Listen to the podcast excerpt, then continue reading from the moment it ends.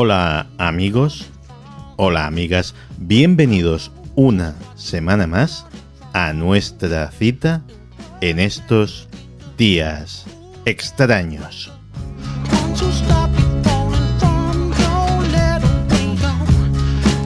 Hay una verdad que saben los buenos marineros, y es que la mar es la que es. La mar tiene sus caprichos, la mar tiene sus tormentas, la mar tiene sus corrientes y sus mareas. Hay días de mar picada y noches en las que su superficie es un espejo en el que se refleja la luna. A veces es amable, a veces es furiosa. La mar es la que es y el marinero no puede hacer nada por evitarlo, simplemente puede adaptarse a las circunstancias, capear el temporal cuando toca y disfrutar de la brisa cuando se puede. Por eso los marineros son gente tan especial, tan sabia cuando se les conoce, porque han interiorizado una verdad que al resto de los mortales nos sería sumamente útil.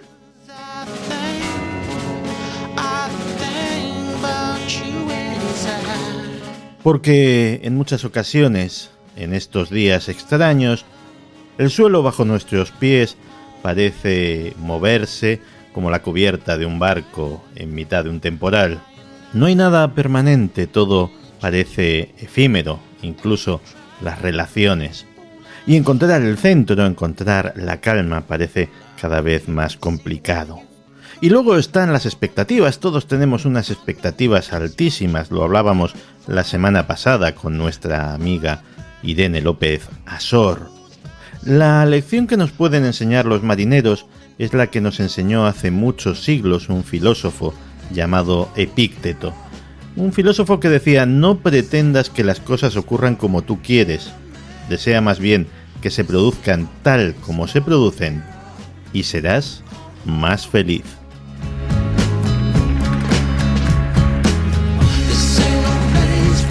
Porque hagamos entre todos un pequeño examen de conciencia. ¿Cuánta energía desperdiciamos a diario preocupándonos por cosas que no están en nuestra mano, por cosas que no dependen de nosotros? Por no vivir el presente y tener la cabeza en el pasado o en el futuro, preocupándonos por cosas que ya no tienen remedio o que no se sabe si sucederán. Y si toda esa energía que utilizamos en esas cosas la invertimos en lo que sí depende de nosotros, en nuestras acciones, nuestros planes, nuestros pensamientos, en trabajar para conseguir nuestros objetivos, sean los que sean. Imaginaos un corredor de atletismo, una prueba de media distancia.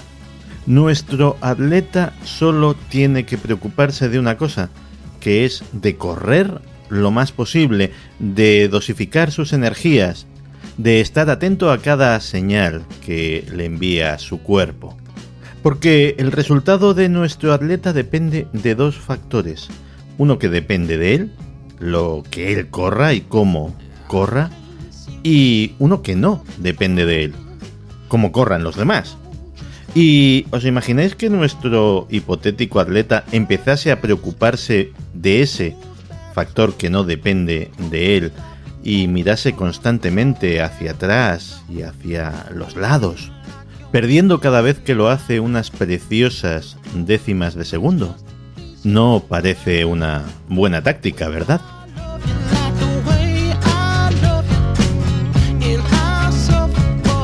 Así que la mala noticia es que hay un montón de cosas que escapan a nuestro control. Cuanto antes lo asumamos, mejor para nosotros. En todos estos años he visto caer a mucha gente en una trampa realmente diabólica. He visto a gente que quería asegurarse su felicidad controlándolo todo, controlándolos a todos, teniendo un plan de contingencia para todas las situaciones y no reparando en ninguna barrera ética o moral para conseguir sus objetivos. Y esas personas querían ser felices, y creían que ese era el vehículo, el camino para la felicidad. ¿Y sabéis qué? En todos los casos que conozco no he visto más que amargura, insatisfacción, frustración y una situación personal que suele estar a años luz de esa felicidad pretendida.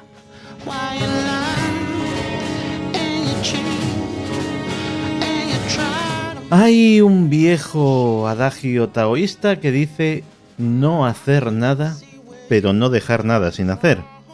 No imponer, no forzar, pero no dejar de observar las circunstancias, ver cómo podemos aprovecharlas, cómo podemos evitar daños y cómo podemos adaptarnos a ellas.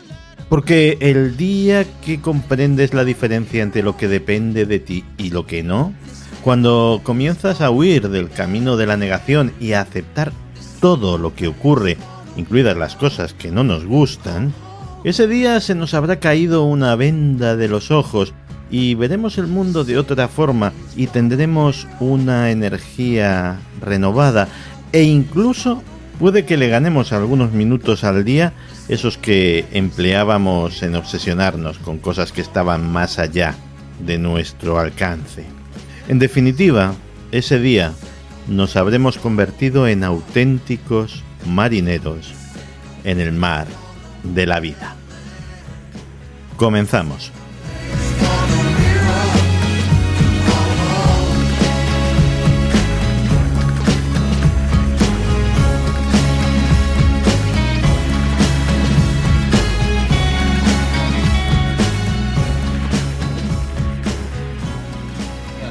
1692, Hugo de Baskerville secuestró a una jovencita, pero se escapó por el páramo de noche. Maldiciendo, soltó a sus perros de caza y persiguió a la joven como una bestia salvaje. Cuando llegaron sus tres compañeros borrachos, encontraron a la chica muerta en una zanja profunda a causa del miedo y de la fatiga. También vieron la razón de su muerte, un enorme y demoníaco perro, e incluso mientras miraban, el podenco destrozó la garganta de Hugo de Baskerville. Un compañero murió esa noche por lo que había visto. Y los otros dos se volvieron locos para el resto de sus días. Ese perro de caza desde entonces ha perseguido a la familia, para desgracia de la misma.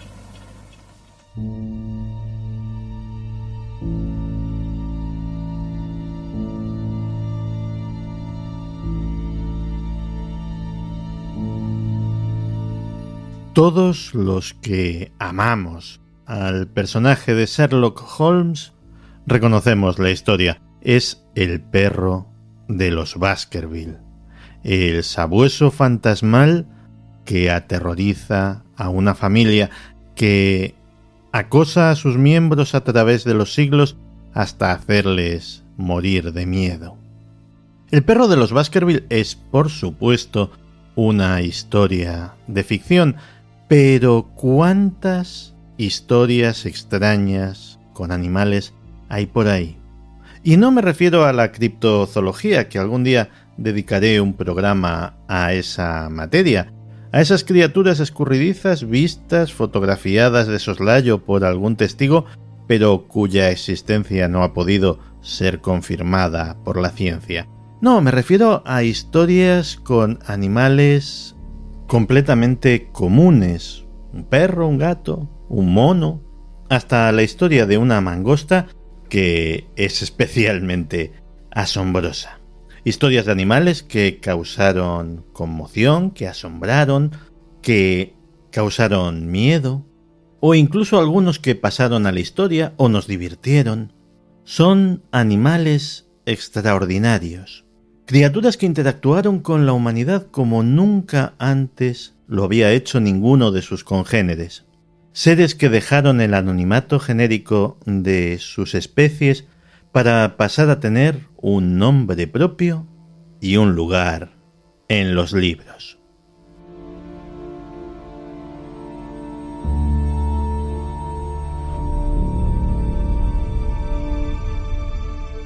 creo, niña, creo que humano.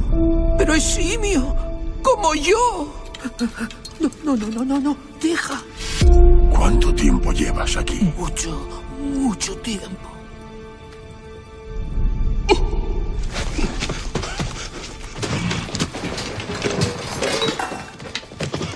Hogar.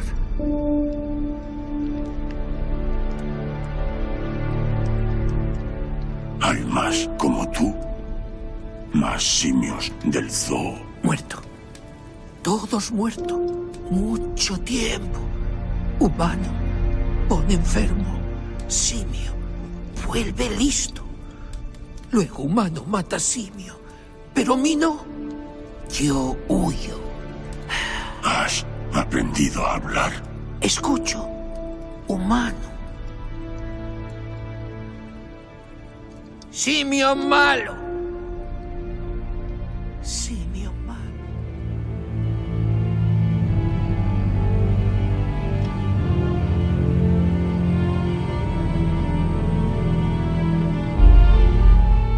La saga del planeta de los simios nos presenta una posibilidad inquietante.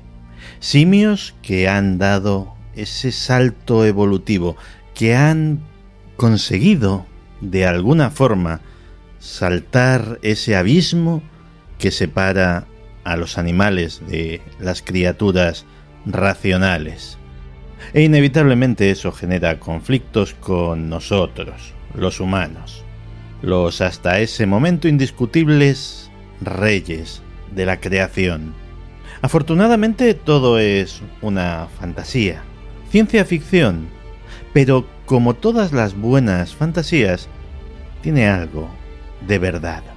Permitidme que os cuente la historia de Oliver, un chimpancé que como tantos otros fue capturado en el Congo por cazadores furtivos y vendido después a una pareja de entrenadores, los Berger, Frank y Janet.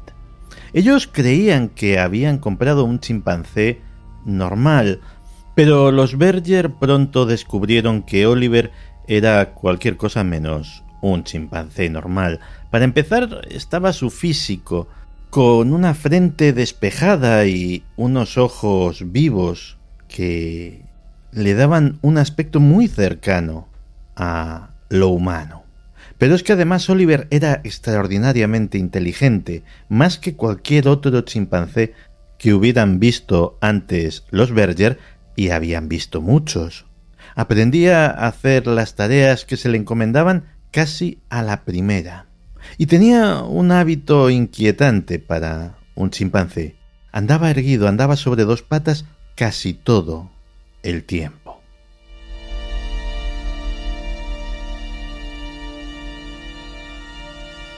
Según fue conviviendo con los humanos, Oliver se fue, haciendo cada vez más humano en su comportamiento. Se sentaba a ver la televisión junto a sus cuidadores y tras una dura jornada de trabajo se relajaba tomando un café o hasta sirviéndose una copa. Incluso tenía una cualidad en la que era superior a los humanos, y es que le repugnaba la violencia, y cada vez que veía alguna escena de este tipo en televisión mostraba abiertamente su desagrado. Oliver nunca conoció el sexo a pesar de que tuvo la oportunidad. Le desagradaban las hembras de su especie y éstas tampoco se sentían atraídas por él. En cambio sí que prefería la compañía de las hembras humanas. En 1975, un abogado de Manhattan, un tal Michael Miller, que había sabido de las andanzas de Oliver porque éste ya era una auténtica celebridad que salía de vez en cuando en la prensa, se presentó en casa de sus cuidadores y les ofreció la friolera de ocho mil dólares de la época. Quería que lo estudiasen los científicos y de paso sacar un buen dinero con la publicidad. Para aquel entonces la fama de Oliver había llegado hasta Japón, donde una cadena de televisión ofreció mucho dinero para llevarlo a este país y que se le realizasen estudios genéticos que pudieran demostrar si Oliver era diferente al resto de los chimpancés. El periplo japonés de Oliver llegó al más completo de los esperpentos cuando una joven nipona declaró que se ofrecería como pareja sexual del simio con la intención de que los científicos estudiasen el acto y lo filmasen. Miller, que no debía de ser mal tipo del todo, se apiadó del pobre animal, que además vivía enjaulado la práctica totalidad del tiempo, y se lo cedió a un nuevo cuidador a condición de que lo tratase de forma humanitaria. Hasta 1989 la vida de Oliver fue relativamente plácida, con mucho trabajo, eso sí, en el mundo del espectáculo, pero en 1989 fue revendido a una empresa que lo mantuvo durante siete años enjaulado. Finalmente, la vida de Oliver terminó bien. En 1996 fue rescatado por una ONG que lo ubicó en un refugio para primates, donde vivió hasta su muerte en 2012.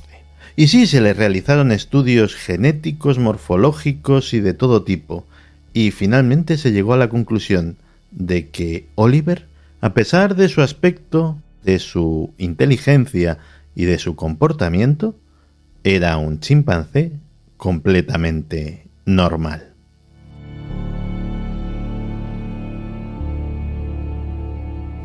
Nuestra siguiente criatura sorprendente la vamos a encontrar mucho más cerca. No hay que irse a Estados Unidos. Nos la encontramos en Madrid en el muy castizo barrio de Chamberí de 1950.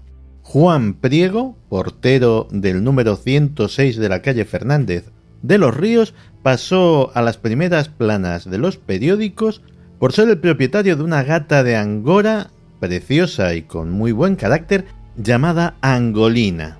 ¿Y qué tenía Angolina para convertirse en la sensación nacional en aquel mayo de 1950? pues tenía algo bastante inusual en un gato. Tenía alas.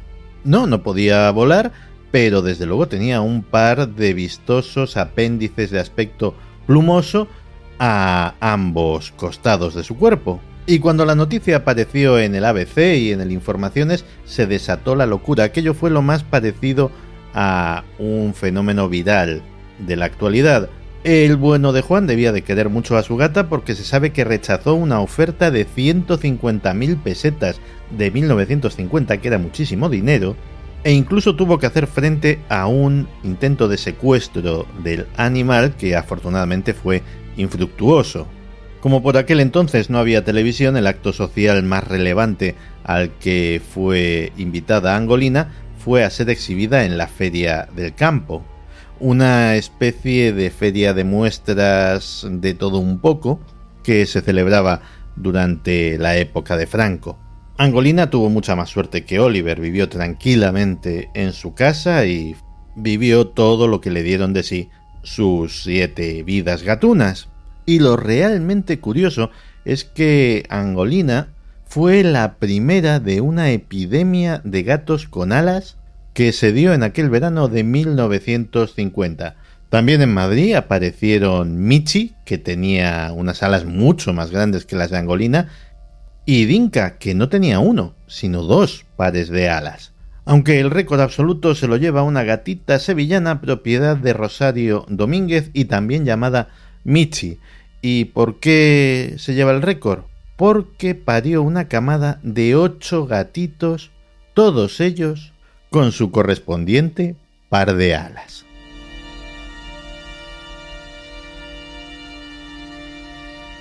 Pero si la historia de los gatos alados, que a fin de cuentas ocurrió en nuestro país y no hace tanto, os ha parecido extraña, la siguiente ya va a sobrepasar todos los límites de la extrañeza imaginables. Ocurrió en 1931, en la isla de Man, a medio camino entre Irlanda y Gran Bretaña. Una familia de granjeros, los Irving, empezó a notar que entre las paredes de su casa se había ocultado algún tipo de alimaña. Para ahuyentarla decidió imitar el ladrido de un perro y para su sorpresa el animal, fuera el que fuese, le devolvía esos mismos ladridos. Y aquí es donde la historia empieza a ponerse rara. Y os tengo que subrayar que no es una invención literaria, sino que salió en multitud de periódicos de la época e incluso mereció la atención del gran Harry Price, uno de los investigadores paranormales más importantes de todos los tiempos. Hecha esta salvedad, ahí viene lo raro. El animal en cuestión, que era una especie de pequeña mangosta de color amarillento y cola de ardilla, empezó a hablar, a hablar en un correcto inglés. Decía llamarse Jeff, y las explicaciones sobre su don variaban cada vez que se le preguntaba, que si soy una mangosta superlista, que si soy un fantasma que ha poseído a un animal, que si soy un fantasma y adopto la forma que quiero. El caso es que Jeff reía, hablaba, tiraba piedras y hasta cantaba canciones en español. Vaya usted a saber por qué. El caso es que pronto se corrió la noticia por el pueblo y fueron muchos los lugareños que fueron testigos de estos prodigios. De ahí a que el asunto llegase a oídos de la prensa y se convirtiese en una sensación a nivel mundial, pues apenas fue un paso. Cuando el insigne y ya mencionado Harry Price tomó cartas en el asunto, eh, solicitó pruebas, pruebas que le llegaron en forma de pelo y de huellas tanto de los dientes como de las patas del animal. Las pruebas no solo no fueron concluyentes, sino que encima apuntaban directamente hacia un fraude. El pelo resultó ser de perro, según los expertos, y las huellas de las patas, eh, casi todos los consultados, se inclinaron a que eran abiertamente fraudulentas.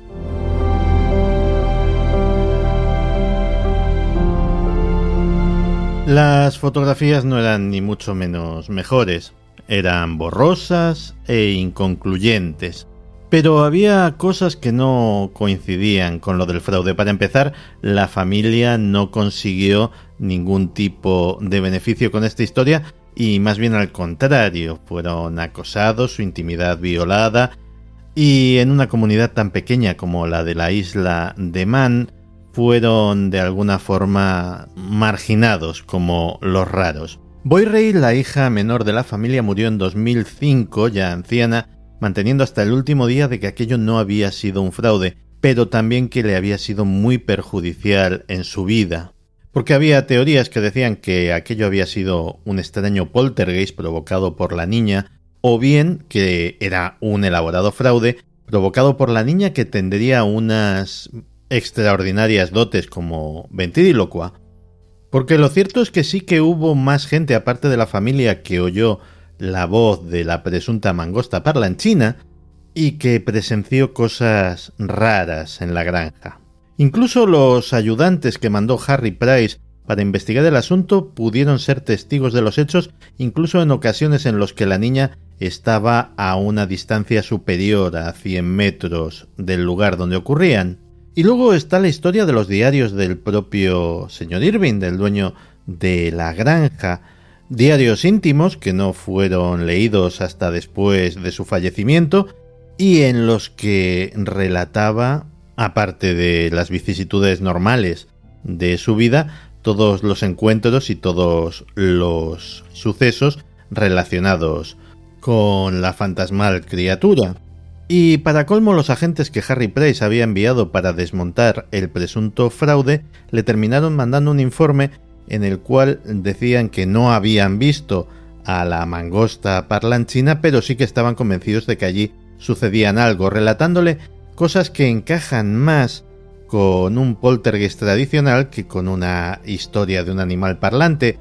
Gritos de procedencia inexplicable, objetos que se movían solos y que eran arrojados violentamente contra las paredes o contra las ventanas, ruidos y violentos golpes sin causa aparente. Finalmente, la conclusión de Harry Price fue que todo aquello había sido un fraude, pero a lo mejor no un fraude ni consciente y desde luego no por motivos económicos. La familia, que no era precisamente rica, desechó una oferta de 50 mil dólares de la época, que era una cantidad considerable, por los derechos de Geff y de sus historias. El dictamen de Harry Price fue que la familia había caído víctima de una especie de histeria colectiva. Puede ser, pero lo cierto es que nunca conoceremos la verdad de este caso. Tal vez el único que la sabía era la propia criatura, que una vez, cuando alguien le preguntó sobre qué era, dijo, yo sé muy bien lo que soy, pero no os lo diré. Dejaré que me veáis durante algún tiempo, pero nunca sabréis lo que soy en realidad.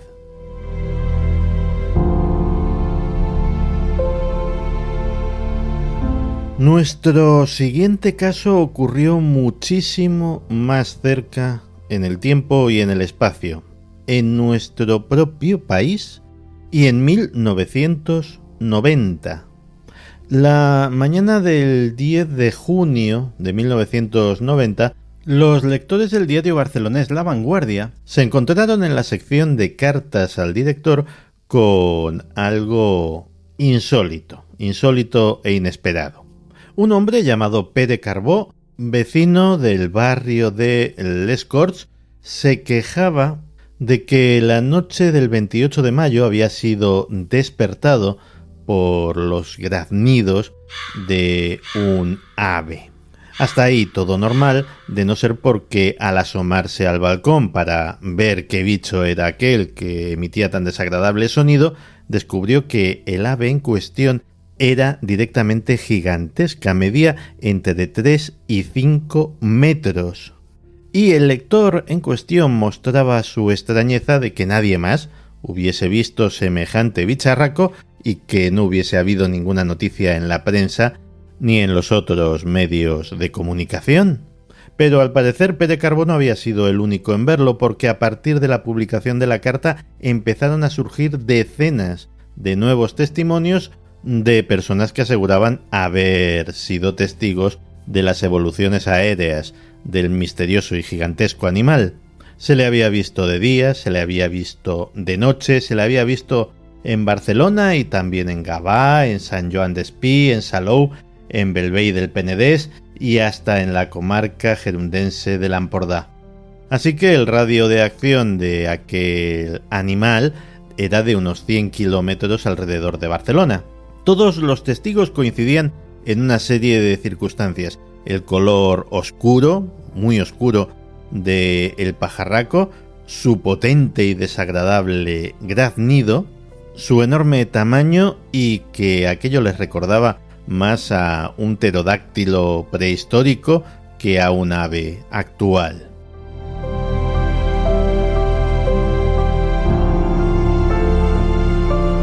Relatos inventados para salir en los periódicos. Podría haber sido esa la explicación más plausible de no ser porque en una noticia publicada por el periódico de Cataluña, el Cuerpo Superior de Policía reconocía que habían recibido literalmente cientos de llamadas alertando de la presencia de este animal y que incluso en alguna ocasión se había colapsado el teléfono de atención ciudadana. Y como estamos en España, no tardaron en surgir rumores, historias y noticias que empezaron a darle al tema un tinte surrealista. Se decía que los gatos estaban desapareciendo de balcones y tejados capturados por el monstruoso animal, un lector aseguraba que el pájaro había inundado de excrementos su coche aparcado y otro conductor, al ser interrogado sobre la razón por la que había chocado contra un árbol, declaró que la visión del extraordinario ser le había hecho perder la concentración. Los avistamientos se sucedieron a lo largo de todo el verano y luego la historia perdió fuelle en los medios de comunicación. De hecho, la mayor parte de las historias que encontraréis por ahí sobre este tema se detienen en este punto. Pero lo cierto es que no. Hubo más avistamientos en años posteriores. En 1992, Una pareja que circulaba por los aledaños del aeropuerto del Prat eh, vio una criatura semejante a la del año 90. Y en 1996, un hombre llamado Luis Villamaría, que estaba con un grupo de amigos en el Monseni, vio, y lo vieron todos, a un inmenso pájaro negro que batía sus alas a escasa altura del suelo. Y también en ese mismo año en Gerona se cuenta que otra familia pudo divisar a un ave de estas mismas características planeando majestuosamente en el cielo. Incluso se podría trazar una ruta o un origen de la gigantesca ave, porque unos meses antes de que apareciera en Barcelona, primero en Italia y luego en Francia, fue visto también un pájaro negro gigantesco que causó conmoción en las ciudades donde apareció. Sin embargo, hace ya 20 años que no sabemos nada en nuestras latitudes de esta auténtica rara avis.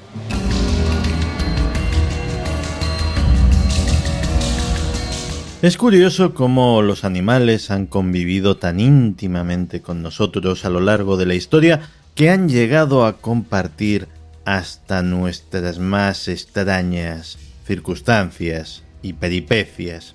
Circunstancias tan excepcionales, tan polémicas, tan al margen de todo lo cotidiano como puede ser la presunta posesión demoníaca. Según los expertos, en estas lides ha habido caballos, pájaros, perros, gatos y otros animales domésticos que han sido poseídos por espíritus malignos, transformándolos de amables y bondadosos compañeros en alimañas diabólicas que hacían la vida imposible a sus propietarios. Muchos de estos casos los hemos conocido a través de los archivos del matrimonio Warren, célebres investigadores cuyos casos ya han servido para inspirar unas cuantas películas. En esos archivos consta el caso de un perro en el estado norteamericano de Connecticut que de convertirse en una amable mascota se transformó en una bestia feroz que babeaba, gruñía, atacaba y todo ello sin razón aparente y sin que el veterinario fuera capaz de diagnosticarle ninguna enfermedad. Fue una transformación de la noche a la mañana. El caso es que los propietarios creyentes pensaron que el diablo podía estar por medio, así que solicitaron la ayuda de un exorcista. Y quienes asistieron al ritual aseguran que mientras este tenía lugar, el perro tenía las mismas reacciones que hemos visto decenas de veces en las películas, pero a los seres humanos. Rigidez, convulsiones, todo ello rematado al final por un sonido que nadie sabía si era ladrido, grito, gruñido o qué cosa, pero que parecía salido de las entrañas mismas del infierno. Y al poco rato, como si nada hubiese sucedido, el perro volvió a ser el fiel y apacible compañero que había sido hasta ese momento. En los archivos también de los Warren figura un caso similar con un caballo que casi mata a la niña que lo cabalgaba y cuyo comportamiento volvió a ser normal también tras un exorcismo, y el caso de un gato que trató de asesinar a su dueña mientras la escena era supervisada por una gigantesca sombra negra que se cernía sobre el animal.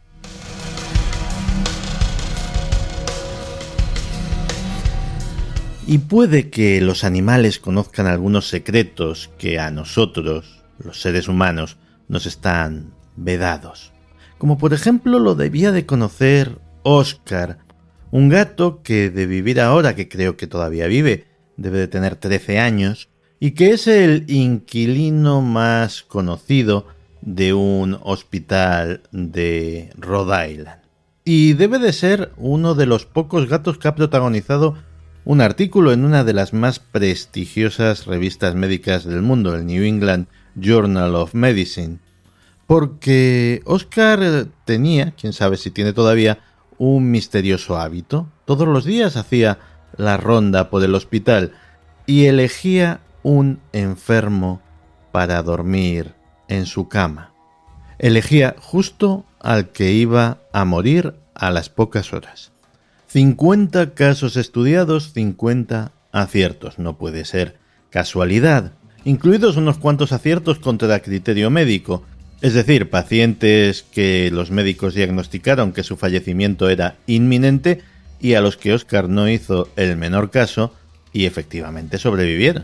Oscar es toda una celebridad en Estados Unidos que incluso inspiró a Stephen King para un personaje en su novela Doctor Sueño. Y a pesar de los estudios, lo cierto es que nadie sabe cómo el bueno de Oscar hace su un poquito macabro truco.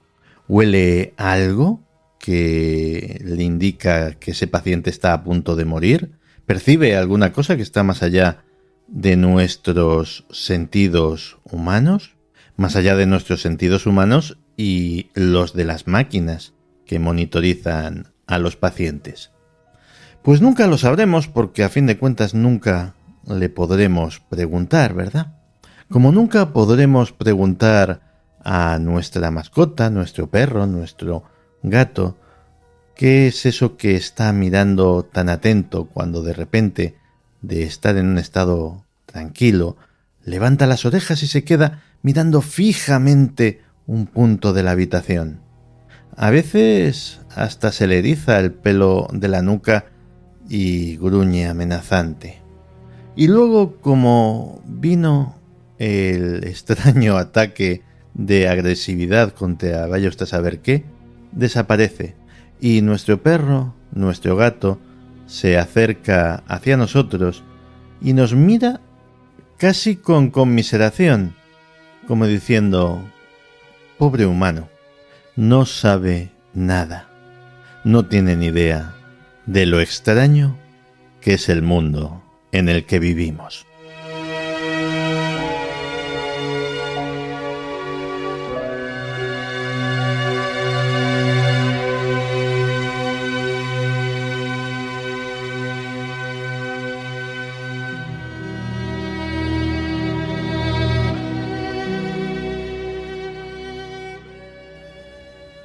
¿Qué es lo que le queda a usted por probar? De momento ya nada, porque he tomado Antra y no me he muerto. ¿Sabe por qué no me he muerto? Porque soy un extraterrestre preparado a inteligencia luz avanzada. Porque lo que no se puede hacer en este mundo es todavía, en una democracia, haber tantos ignorantes sin civilizar, que por eso se crean las guerras, por la falta de civilización. Te lo estaba diciendo. Son días extraños con Santiago Camacho.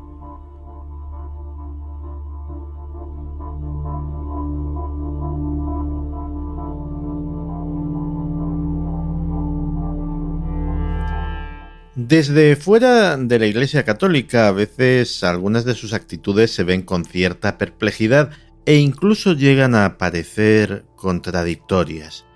Porque a pesar de que a su alrededor se dan toda clase de milagros, exorcismos, prodigios de todo tipo, incluidas apariciones marianas o reliquias a las que se les suponen cualidades extraordinarias, a pesar de ello, la Iglesia sostiene que su fe no se sostiene en tales cosas. Pero tales cosas existen, o al menos se dice que existen. Y si no existiesen tampoco podríamos hablar con Lourdes Gómez del maravilloso libro que nos trae en esta ocasión, La Iglesia y sus enigmas. Lourdes, bienvenida de nuevo a Días Extraños. Bien hallada Santiago, un placer estar de nuevo con la familia extraña y bueno, pues formar parte de ella. Lourdes, no voy a cometer el error de preguntarte si los misterios de la iglesia dan para un libro, porque evidentemente te han dado. De hecho, supongo que te habrás dejado muchísimas cosas en el tintero, ¿verdad?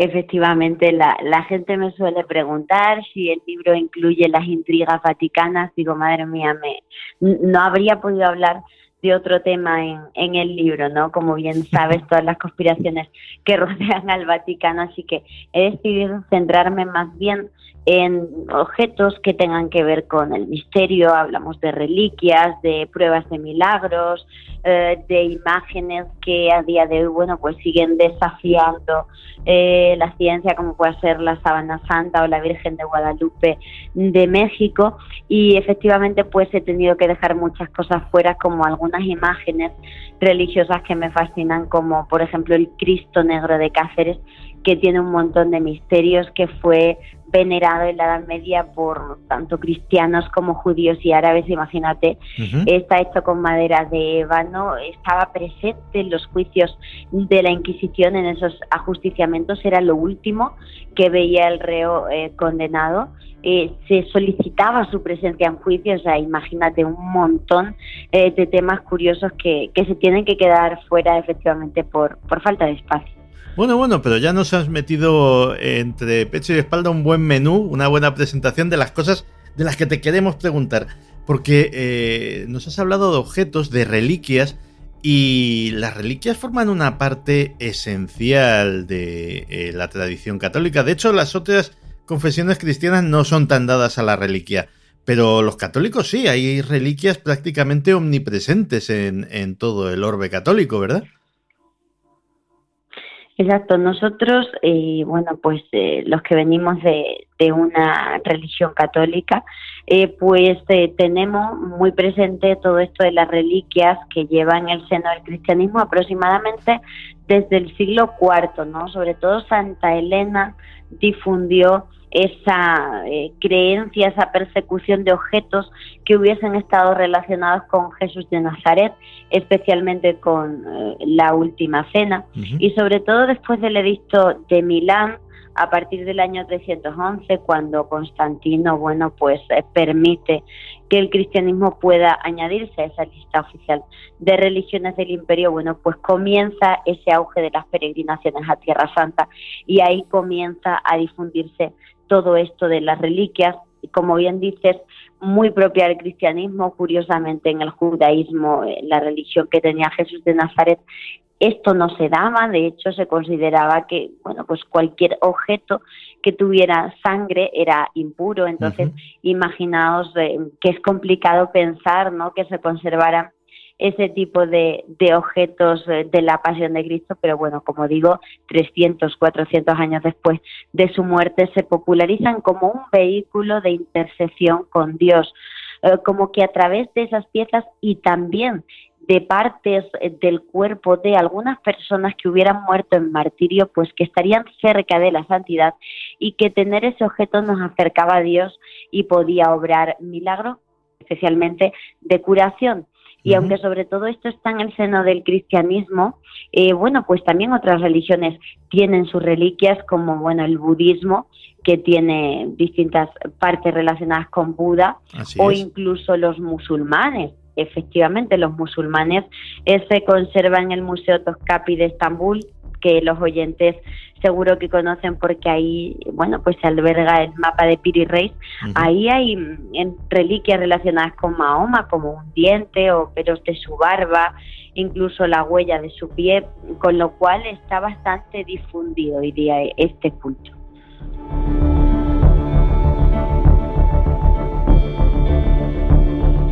Pero si hay una auténtica reliquia entre reliquias, esa sería el Santo Grial. Yo creo que España es el país con más copas candidatas a ser esta mítica reliquia, ¿verdad? Bueno, pues yo creo que para empezar es complicado, ¿no? Creer en la existencia de, del grial eh, relacionándolo con la copa que usaba Jesús en la última cena, porque ya sabes que, que, ha sido muchas cosas, ¿no? A lo largo de la historia ha sido pues la esmeralda que cae de la frente de, de Lucifer, ha sido una escudilla, y ha sido incluso una persona, ¿no? Eh, ya sabes, la famosa teoría que popularizara Adam Brown en el Código da Vinci, ¿no? Como la sangre real, pero finalmente, bueno, pues eh, la teoría que más ha calado desde el punto de vista cristiano ha sido la de considerar que es la copa que usará Jesús en, en, ese famoso cenáculo. Y es que hay muchísimas repartidas, bueno, pues por todos los continentes, pero efectivamente, eh, sobre todo a partir del siglo XX, casi todas eh, han sufrido análisis científicos y al final, bueno, pues se han ido eh, desvaneciendo eh, su veracidad porque la mayoría, bueno, pues son eh, copias medievales. Es verdad que las dos únicas que hasta el momento han resistido esas pruebas arqueológicas son dos que están en España. Una es sobra conocida, como es el eh, Santo Grial de Valencia. La otra, menos conocida, fue hace poquitos años cuando surge esta teoría del Grial leonés, es el cáliz de Doña Urraca, que se conserva en la Real Colegiata de San Isidoro de León. Ambas piezas son visitables eh, y hay que decir que, bueno, quien llevó a cabo estos estudios, tanto de una como de otra copa, fue Antonio Beltrán, catedrático de arqueología, tanto de la Universidad de Valencia como más tarde de Zaragoza. Él fechó esta, estas copas en contemporáneas a la época de Jesús por las características que tienen, porque son idénticas a otras copas que se sabe que pertenecen a este periodo. El material es prácticamente el mismo, es una piedra que se conoce como ónice, eh, muy fina, muy bien labrada y hay que decir que bueno que la gente suele mirar con escepticismo cuando ve estas copas porque están enriquecidas, pero hay que aclarar que solo sería el vaso superior de esas copas. Sí, todo el ornamento eh, es añadido después, pues precisamente como, como se viste a muchas vírgenes, ¿no? Exacto, para honrar a esa pieza, eh, para protegerla y en el caso, por ejemplo, de la del león, eh, fue la propia infanta, ¿no? Doña Urraca quien donó todo su joyero personal para efectivamente pues adornar esa copa. Oye, hablaba de vírgenes y como extremeña de pro que eres, en tu libro no podía faltar una cosa que nos hermana con nuestros amigos del otro lado del charco, con nuestros amigos de México, la Virgen de Guadalupe. Dos vírgenes de Guadalupe, la extremeña y la mexicana, y las dos llenas de misterio. Efectivamente, si tenemos en cuenta la extremeña, que es la vocación más antigua que tiene este nombre, eh, pues nos damos cuenta que se trata de una Virgen negra, eh, de ese grupo de vírgenes negras de la Europa occidental que tantos misterios condensa, bueno, pues por estar relacionada con cultos anteriores, por ese color parduzco eh, que poseen relacionado con el culto a la Madre Tierra, a, diosas matriarcales anteriores, eh, y realmente también con los templarios, ¿no? Porque casi todos los enclaves marianos donde hay una Virgen Negra, pues están marcados por un pasado templario, ¿no? Y se dice que ellos son los que traen desde Tierra Santa, desde la zona oriental, este culto hay, hay imágenes que tienen este, este color oscuro y que son muy pequeñitas, que tienen además una efigie muy frontal, muy hierática, como el arte egipcio o el arte copto popular. Y si ya nos atenemos incluso al color que poseen, porque muchas están policromadas a pesar de que hoy luzcan vestidas, en el interior esos colores, según autores eh, clásicos como Jacques Hunen, pues eh, nos estarían hablando de nada más y nada menos que de, de la alquimia, ¿no? de los colores propios del ciclo alquímico. Por lo tanto, están rodeadas de, misterio estas imágenes que además también eh, la mayoría, bueno, pues tienen unas leyendas que si se analiza eh, tienen muchos elementos orientalizantes. Y si damos el salto a México, nos encontramos con esa Virgen que solo comparte con la extremeña el nombre, eh, la extremeña es una talla, la de México es una impresión en, en una tela, en, una tilma, en una capa de un indio. Lo que dice la tradición es que fue en 1531 cuando se produce esta aparición mariana y se imprime de manera, de manera milagrosa la Virgen, que hoy día, bueno, pues es la más venerada del planeta porque se trata del santuario mariano más visitado de, de toda la cristiandad, el de la Virgen de Guadalupe de México. Eh, muchas pruebas a favor, también en contra de, esta pieza, pero hay que decir que como pruebas fehacientes, eh, la tilma está hecha de un material, el agave, que ya tendría que haberse deshecho. O sea, no se explican cómo todavía se conserva más después de estar 100 años a la intemperie siendo tocada y besada por todo el que pasaba por allí en el primer siglo de su historia y también, bueno, pues desafiando a través de los últimos estudios científicos, matemáticos que se están aplicando desde el Centro de Investigaciones Guadalupano, allí en México, que no nos ha llegado mucha información a España, pero la verdad que cuando vas allí ¿no? y te explican es, es fascinante las coincidencias extrañas que hay en el manto de esta Virgen.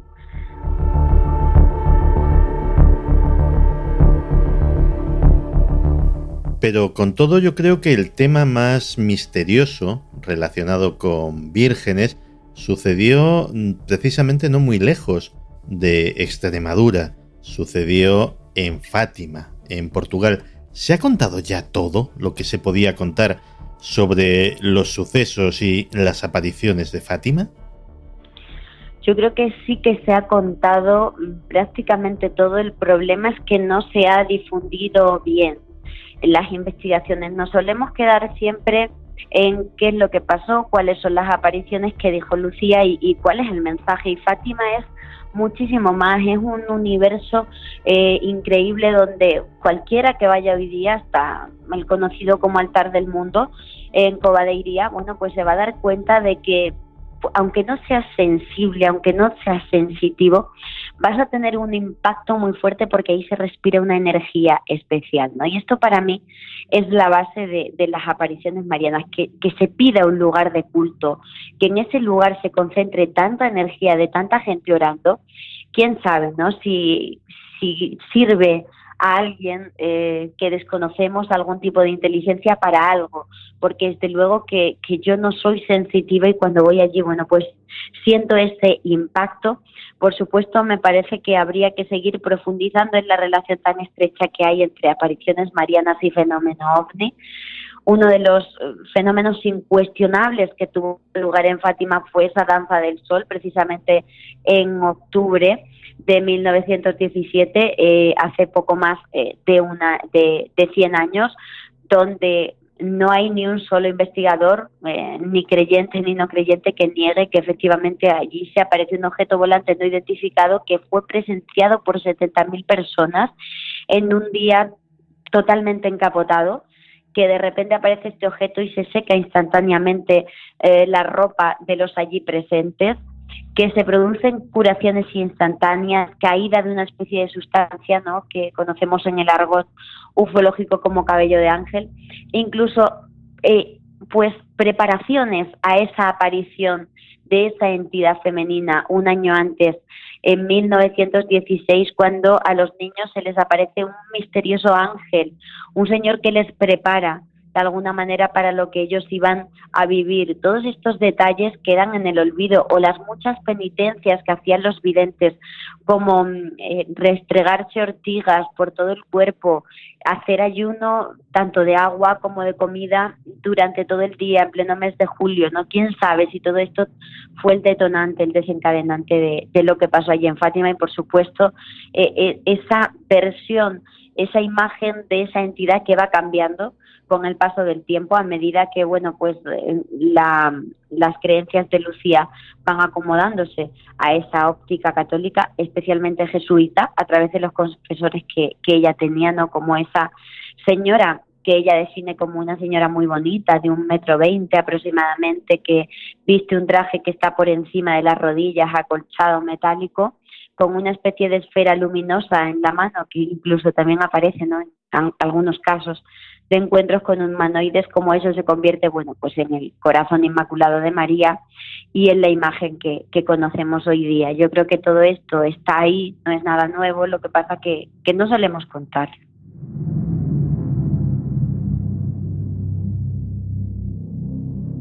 Y de las apariciones marianas a otra cosa que caracteriza mucho al cristianismo con respecto a otras religiones, que son los milagros, porque en la estructura de la iglesia los milagros están institucionalizados, se registran, se investigan, eh, son muy importantes dentro de lo que es la iglesia católica, ¿verdad? Exacto, sobre todo de cara a um, beatificar o canonizar a, a una persona. Se investigan a distintos niveles El primero de ellos tiene que ver, bueno, pues a nivel de diócesis, una investigación que se hace por un tribunal, en el caso de que sea una curación, un tribunal de médicos y de teólogos que determinan, bueno, pues si se ha producido o no un milagro, que el milagro claramente, bueno, pues tiene que ser eh, instantáneo eh, y, perdurable. Solo con que exista un 10% de posibilidades de, de, una explicación se descarta. Esto es lo que dice la norma que, que se instauró durante el papado de Juan Pablo II. Si, si esa criba se va superando, bueno, pues se, se envía a la Congregación para las Causas de los Santos en el Vaticano, donde se hace una investigación todavía más profunda y después de varios años, eh, como digo, de, de investigación multidisciplinar se determina si hay milagro o no. Un solo milagro lleva a la beatificación de esa persona eh, y dos milagros, el segundo llevaría a la canonización, una la canonización además que siempre tiene que ser presidida la misa por, por el Papa. Esto es un proceso que está perfectamente, como bien decías, institucionalizado y aunque la gente piense que se trata de algo del pasado, siguen ocurriendo milagros hoy día y era una de las máximas que me propuse en el libro, hablar con personas conocer a personas que hubieran estado relacionadas con milagros o bien obrado, obrados en, en su propia persona o bien que hubieran sido testigos y, lo conseguí y la verdad que me gustó mucho porque me di cuenta que, que este tipo de fenómenos no eran cosa del pasado. Otra cosa distinta, eh, valga la redundancia, sería la interpretación que nosotros queramos dar a ese milagro. Desde luego, para el cristiano, para el creyente, será pues lo que dice la Iglesia, que es manifestación del poder de Dios en la tierra y, reafirmar de, alguna manera el mensaje de Jesús de Nazaret y reforzarlo.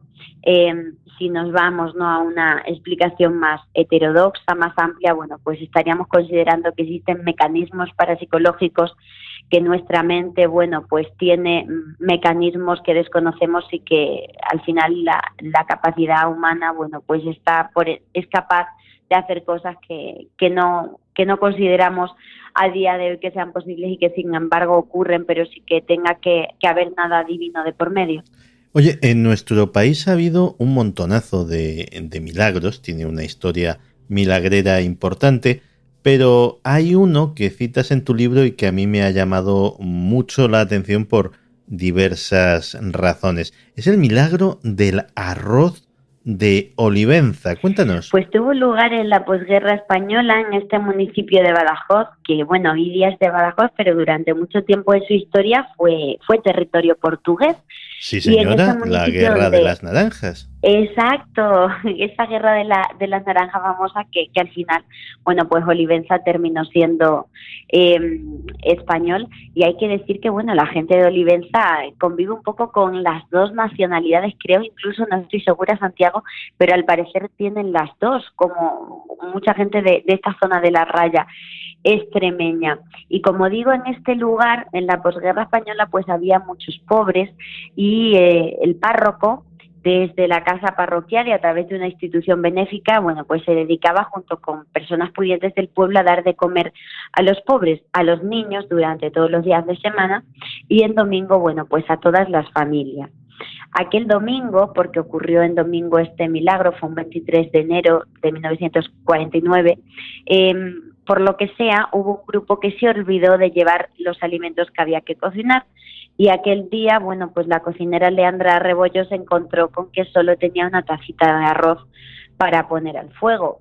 Estaba muy triste porque solo podría alimentar a una o dos personas como mucho, pero bueno, pues echó esa tacita de arroz al fuego y dijo, ay Beato, hoy tus pobres sin comida acordándose, acordándose del beato Juan Macías, porque ella era de Ribera del Fresno, un pueblo también de, de esa zona de la raya, de donde procedía, bueno, pues este, este beato eh, de origen extremeño que marchó a Lima, donde ejerció toda su vida como portero de un convento en Lima y se le atribuyen, bueno, pues muchos milagros como el don de la bilocación, el don de la levitación, de poder hablar con la Virgen, eh, de multiplicar alimentos y ella se acordó, bueno, pues de Juan Macías eh, y de esos pobres. Ella se fue a hacer sus quehaceres, dejó esa tacita puesta al fuego y cuando volvió se dio cuenta que la olla estaba rebosando arroz. Ella no daba crédito a lo que estaba viendo porque no coincidía claramente la cantidad de arroz que ella veía con lo que había echado y se fue inmediatamente a avisar al párroco y a otras personas del municipio. El resultado es que durante cuatro horas cientos de personas vieron cómo de esa olla no dejaba de brotar arroz perfectamente cocinado, em, no echó, digamos, nada de especias, simplemente el agua que puso al principio, tampoco se renovó en esas cuatro horas el carbón vegetal ¿no? que, habían puesto ahí eh, para hacer ese poquito de arroz. Eso se mantuvo los rescoldos durante las cuatro horas. Iban depositando el arroz en otros recipientes con el que iban recorriendo todo el pueblo para dar de comer a los pobres y como digo, eh, pude hablar con testigos que todavía lo recuerdan, que están vivos y que dice que cuando vaciaban la olla del fondo de esa olla empezaban a surgir una especie de granos que iban creciendo a medida que pasaba el tiempo y con una cocción perfecta. Desde luego, como digo, fueron muchísimas las personas que desfilaron viendo ese milagro y al final, bueno, pues cuando todos los pobres estuvieron saciados, el párroco don Luis Zambrano dijo, bueno, pues vamos a retirar la olla del fuego y que cese el milagro. Cuando apartaron la olla, efectivamente el milagro terminó, dejó de brotar ese arroz, guardaron algunos granos que fueron analizados tanto en Badajoz en un laboratorio como en Valencia y en Italia y al final, bueno, pues determinaron que era un arroz normal y que no se explicaban cómo, bueno, pues pudo eh, haberse mantenido, digamos, al dente, haberse mantenido perfecto, no haberse pasado eh, a, a, medida que el tiempo iba corriendo. Y determinaron, bueno, pues que aquello no tenía una explicación, digamos, a través de los mecanismos naturales se inició una primera investigación en la diócesis de Badajoz, donde, bueno, pues todas las personas que observaron ese arroz desfilaron por ese tribunal eh, de teólogos, eh, se les hizo todo tipo de preguntas, uno hacía de abogado del diablo para ver si dudaban, eh, para ver si incurrían en alguna contradicción.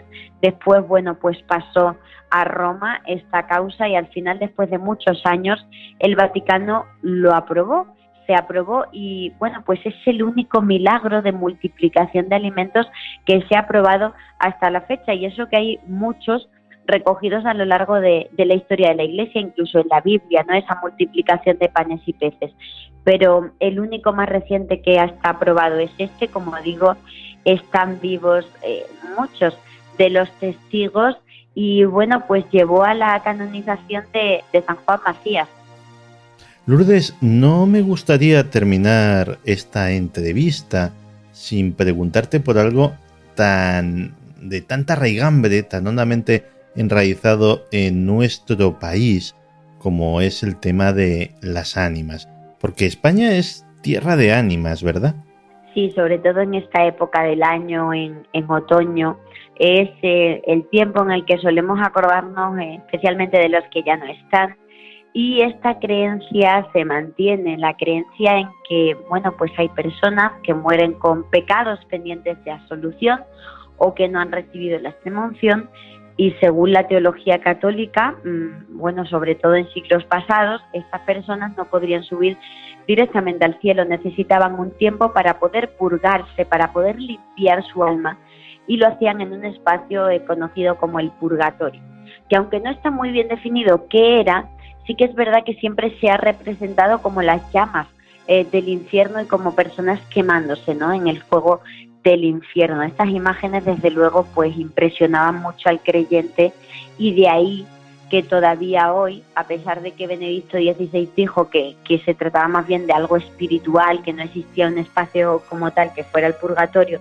pues todavía causa mucho temor y se mantiene la costumbre, como bien sabéis, de ofrecer misas por el difunto tanto, bueno, pues el día del fallecimiento como al mes eh, de que haya fallecido la persona y al año. Todo esto precisamente para acelerar ese proceso de subida al cielo por si acaso.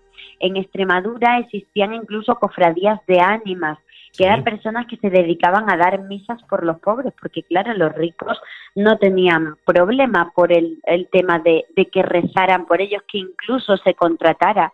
Y fijaos que, que estos días he estado investigando ese tema y, y, desgraciadamente solo quedan una o dos en Extremadura, las plañideras, esas mujeres a las que se les contrataba para llorar, para rezar, para que estuvieran, bueno, en, haciendo este tipo de, de actividad eh, durante el velatorio y, que lloraran con fuerza en el entierro, una tradición que viene de, época romana, de reygambre romana, pero como digo, he estado viendo estos días y en Extremadura quedaban plañideras.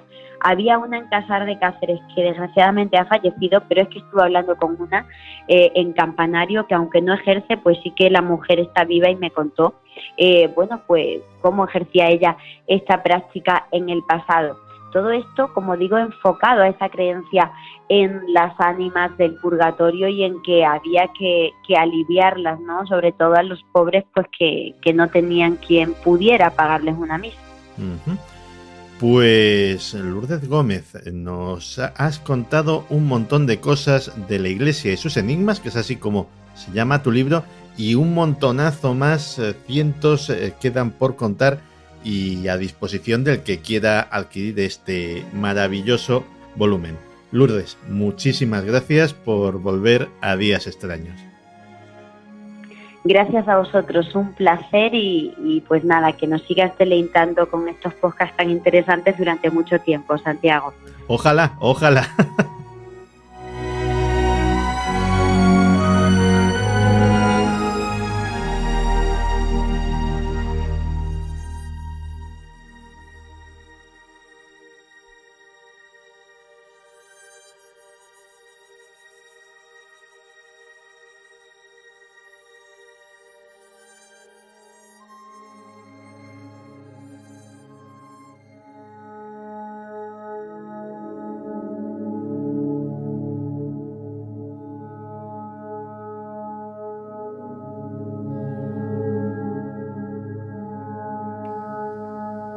En estas fechas, cerca ya de Halloween, cerca de todos los santos, eh, Iván Castro, nuestro corresponsal en las alturas con sus misterios aéreos, pues nos va a traer historias de fantasmas, pero no las historias de fantasmas que os estáis imaginando, no, él trae historias de fantasmas diferentes, historias de las que solo sabe Iván Castro. Iván, bienvenido de nuevo a Días Extraños. Hola Santi, pues eh, muy agradecido de, de, una invitación más a tu programa y encantado de estar contigo esta semana, que la verdad que pues se presenta una semana, como bien has dicho, muy fantasmal, estamos a las puertas de Halloween y, nada, he querido recuperar un poco eh, ese lado de intriga y de misterio, pero siempre, por supuesto, relacionado con mi especialidad, que son los aviones. Y además te tengo que confesar una cosa. Estábamos hablando antes de empezar la grabación de lo que me ibas a contar y te confieso que no conocía en absoluto este asunto. Me has pillado completamente por sorpresa. Así que esta vez voy a ser uno más de los oyentes, doy un pasito atrás y nada, a aprender porque ya te digo que desconocía completamente el tema. Me gusta lanzarte guantes que a veces no me puedas devolver. Genial.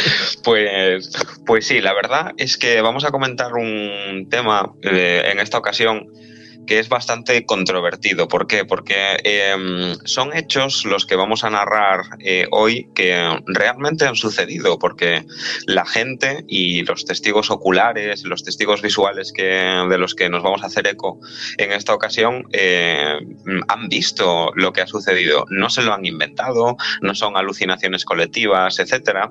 Eh, hay gente que incluso eh, los casos que vamos a comentar los han vivido tan de cerca que han podido llegar a oler el propio combustible mm, derramado y quemado de un avión cuando se estrella eh, y son realmente pues eh, los testigos de accidentes aéreos que no existen, accidentes aéreos de aviones fantasma, aviones que no han existido pero sin embargo se han estrellado delante de sus ojos. O sea que si lo he entendido bien a la primera, estamos hablando de testigos que ven lo que parece un accidente aéreo con fuego, con ruido, etcétera, etcétera, y cuando van las autoridades a investigar, no se encuentran absolutamente nada, como si no hubiese pasado nada.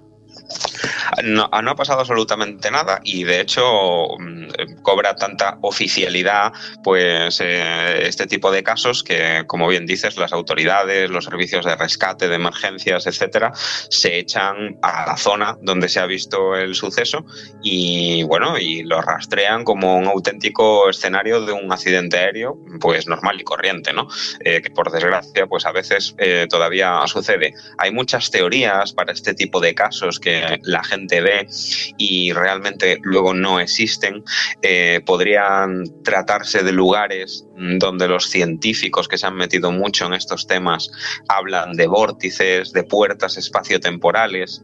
Eh, hay investigadores que hablan incluso de algún tipo de lugar que conserve eh, energía residual de algunos sucesos que hubieran ocurrido pues en el pasado o en otras fechas como hubieran sido accidentes o catástrofes de cualquier índole, no solo eh, catástrofes aéreas. Y realmente se está investigando mucho este tipo de temas, sobre todo porque sorprende que la gente lo vea y sin embargo luego pues no haya ningún tipo de prueba. Y en esta ocasión pues hoy te traigo unos cuantos casos que la verdad que te van a dejar sin palabras. Unos cuantos. O sea, me estás diciendo que esto que de primeras suena ya bastante insólito, ha sucedido más de una vez. Ha sucedido no solo más de una vez, sino que uno de los más recientes que yo he podido fechar y que hay informes oficiales es del año 2011. Eh, tenemos un caso súper espectacular que se hizo muy famoso en nuestra tierra, en Tenerife. El caso Abades ocurrió en 1982, eh, el 9 de julio, en la isla de Tenerife. Y, y bueno, y tenemos más casos en los Estados Unidos el primero reportado de este tipo de accidentes aéreos, pues nos tendríamos que ir al año 55, también en los Estados Unidos donde sucedió. Y si quieres, pues te comento un poquito cada uno para que sepas eh, lo que sucedió en cada escenario.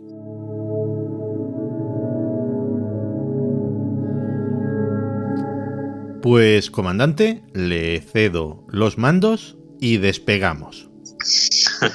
Pues eh, a mí me gustaría primero comentar el tema de Tenerife, que sucedió, como bien te dije, en la zona de Abades, por eso se bautizó como el caso Abades. Esto eh, nos tenemos que ir al 9 de julio del año 82 a las ocho y media de la tarde y de repente un montón de testigos eh, ven como en pleno océano Atlántico, esas aguas que vayan, que vayan pues el archipiélago canario, ven como se estrella algo contra el agua, algo que procede del cielo y eh, lo primero a lo que llegan, a la conclusión que llegan todas las gentes que, son testigos en aquel, en aquel momento a las ocho y media de la tarde es que se trata de una aeronave. No es que mm, ellos eh, mm, se les parezca que podría haber sido un avión, etcétera. No, es que ven un avión con total claridad. De hecho, eh, con con tanta claridad, eh, para repetirme, lo ven que incluso ven eh, parte del fuselaje de ese avión y la cola del avión flotando en el mar. Incluso incluso se escucha eh, después de mm, ese trompazo o inminentemente después de ese trompazo contra, contra el agua, se escucha eh, una especie de ruido similar a una explosión, eh, a ese impacto contra el agua. O sea, quiere decir que algo, algún objeto ha chocado contra el agua, ha enviado esa onda sónica y la, los testigos lo, lo, han escuchado, han escuchado el, el cataplón ¿no? contra, contra el océano. Pero no hablamos de gente cualquiera, porque los testigos que observaron esto en Tenerife en el año 82 eh, son, eh, pues, eh, entre comillas, un poco de categoría. me refiero a de categoría porque es gente, pues, bien formada, de profesiones específicas, etcétera, con conocimientos técnicos. Por ejemplo, hablo de un teniente de infantería que era Teófilo Alonso Donates.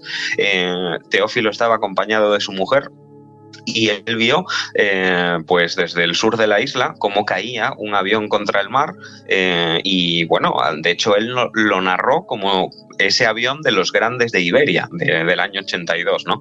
De, la época. También tenemos a varios conductores que venían en la zona de Guimar, eh, que desde sus coches y camiones vieron eh, perfectamente la cola del avión, cómo se hundía en el agua poco a poco mientras el avión flotaba y eh, incluso uno de los testigos dice que tenía un color azul, tenía una raya blanca pintada en diagonal a lo largo del fuselaje. Y esa cola es la que vieron estos testigos desde la zona de Weimar y, bueno, eh, eh, queda constatado que no fue una alucinación colectiva, o sea, había multitud de testigos, los más cercanos estaban a prácticamente 500 metros del lugar del suceso y se, echaron a la zona enseguida eh, el cuerpo de la Guardia Civil, el subacuático, la Cruz Roja del Mar, Protección Civil, el helicóptero de la Policía Nacional, etcétera pero eh, ni un solo aeropuerto de Tenerife, que os recuerdo que tenemos dos, Tenerife Norte y Tenerife Sur, eh, no tenían ningún tipo de constancia de que ninguna aeronave hubiera caído eh, contra el mar, se hubiera perdido, hubiera desaparecido de los radares, etcétera. E incluso se echaron al agua eh, buzos de una asociación que se llama eh, Ayuda en Emergencias ANAGA, o se llamaba por aquella, por aquella época, y realizaron inmersiones en el lugar de los hechos y donde se supone que los testigos veían restos de la aeronave flotando, no se encontró absolutamente ni una sola pieza de ese supuesto avión, por supuesto, ni un solo cuerpo, ni un solo cadáver, eh, ni un solo objeto que flotara de los tantísimos que podemos llevar a bordo de un avión, trozos de asiento, cabeceros, chalecos, etcétera, plásticos, y, mm, ahí quedó. No La apareció ni una mancha de combustible. absolutamente, absolutamente nada.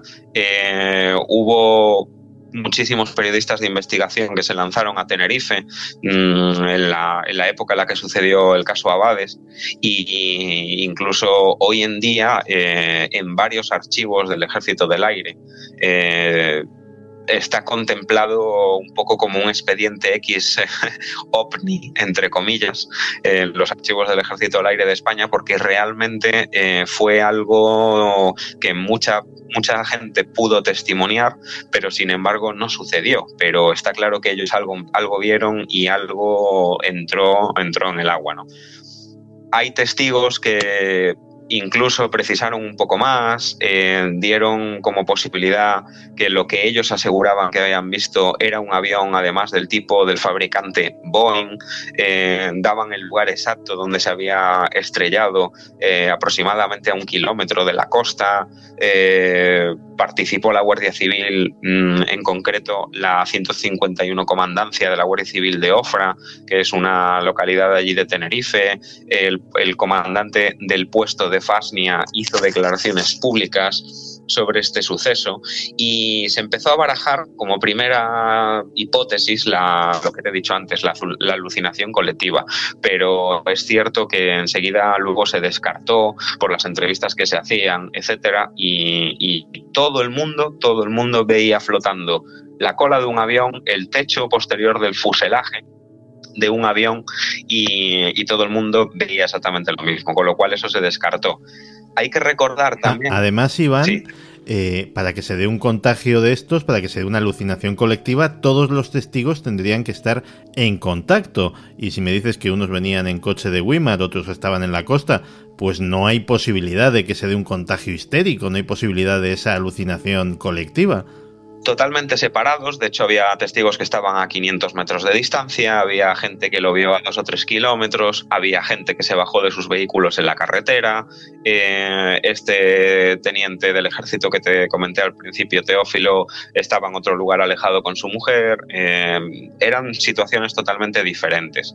Eh, hay que recordar que cuando, para que nos entienda un poco la gente, porque, bueno, se puede perder un avión, ¿y qué pasa cuando se pierde un avión? Hay un protocolo, etcétera y cuando una aeronave en sí se pierde, mm, desaparece de los radares, se activan tres tipos de fases, que la primera fase se denomina una fase de incertidumbre, se llama la fase de incerfa, es la alerta de incertidumbre y es cuando el avión que se espera, por ejemplo, un aeropuerto, no ha aterrizado a la hora y no se sabe eh, ni la posición del avión ni el estado en el que está, pero se supone que puede seguir, volando, aunque esté desaparecido.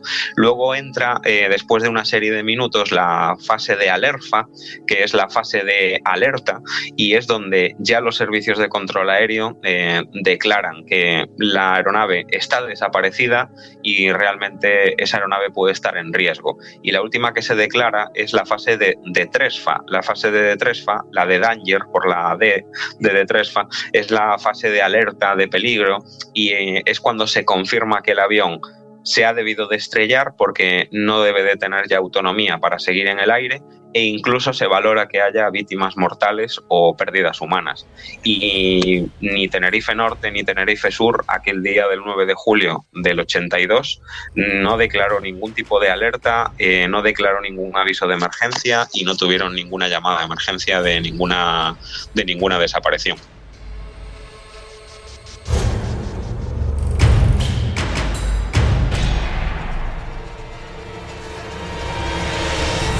Desde la ignorancia de un completo profano, ¿cabe la posibilidad de que fuera, pues yo que sé, un contrabandista de armas, de drogas, eh, que fuera una misión clandestina de un servicio de inteligencia o un ejército aliado o no tan aliado?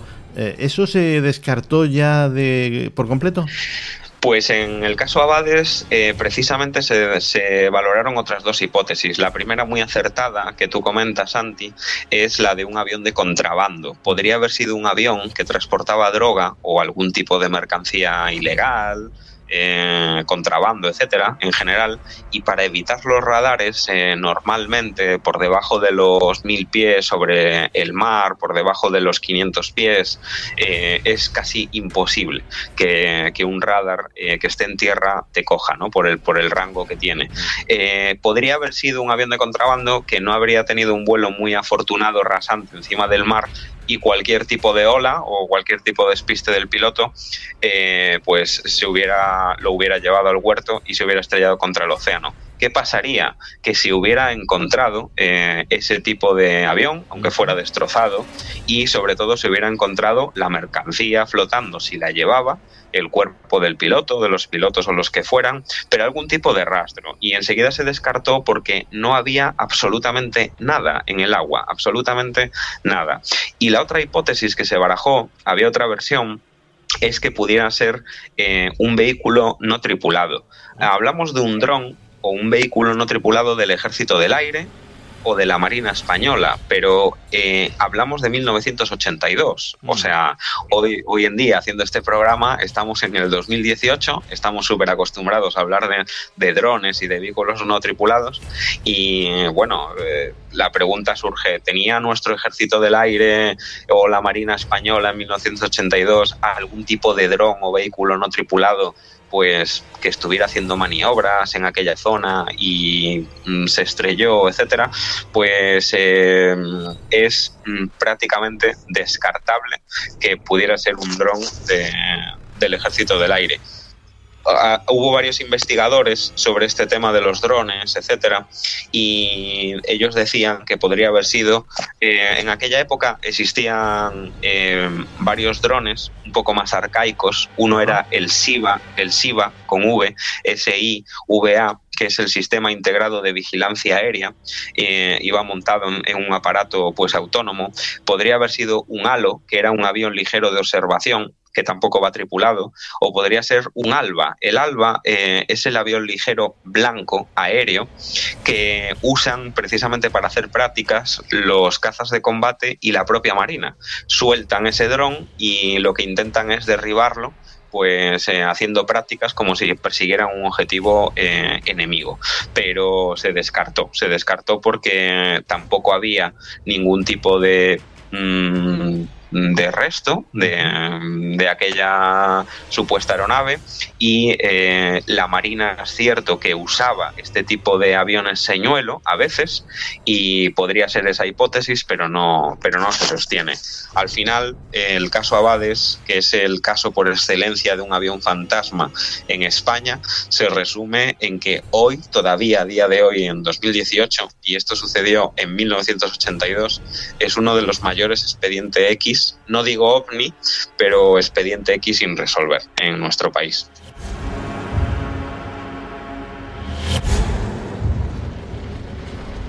Hombre, sí podemos llamarlo ovni, porque aquello desde luego era un objeto, eh, volaba y no creo que haya sido identificado todavía. Exactamente. Y hay que recordar que no todos los objetos voladores no identificados quiere decir que lleven pues un marcianillo verde dentro eh, que lo vaya tripulando, ¿no? Simplemente es algo que no tenemos identificado y no sabemos su origen. No hay que trasladarlo siempre al tema ET, ¿no? Como, como, como digo yo.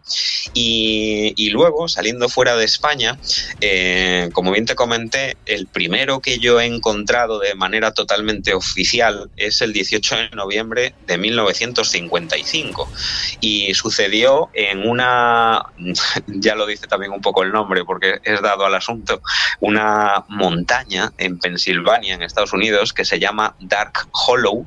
Y sucedió, eh, bueno, pues eh, hubo gente, testigos en 1955 en aquel lugar que vieron eh, prácticamente volando a unos mil pies, decían ellos, más o menos, 300 metros, 400 metros de altitud, pues un avión con muchos problemas, eh, se oía, se veía, se percibía una silueta de avión y eh, varios testigos dijeron que esa silueta pues se fue al otro lado de la montaña y lo que escuchan eh, pues inmediatamente es una grandísima explosión.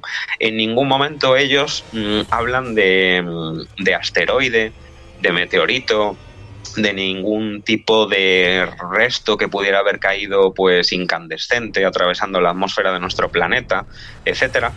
Y el control aéreo, ya de mm, por aquel entonces, eh, no informó en ningún momento de ningún tipo de pérdida de aeronave, sobre todo que volara con problemas, y es que además se constató que ni siquiera había un solo avión eh, a la hora que dijeron los testigos eh, en, aquel, en aquel lugar.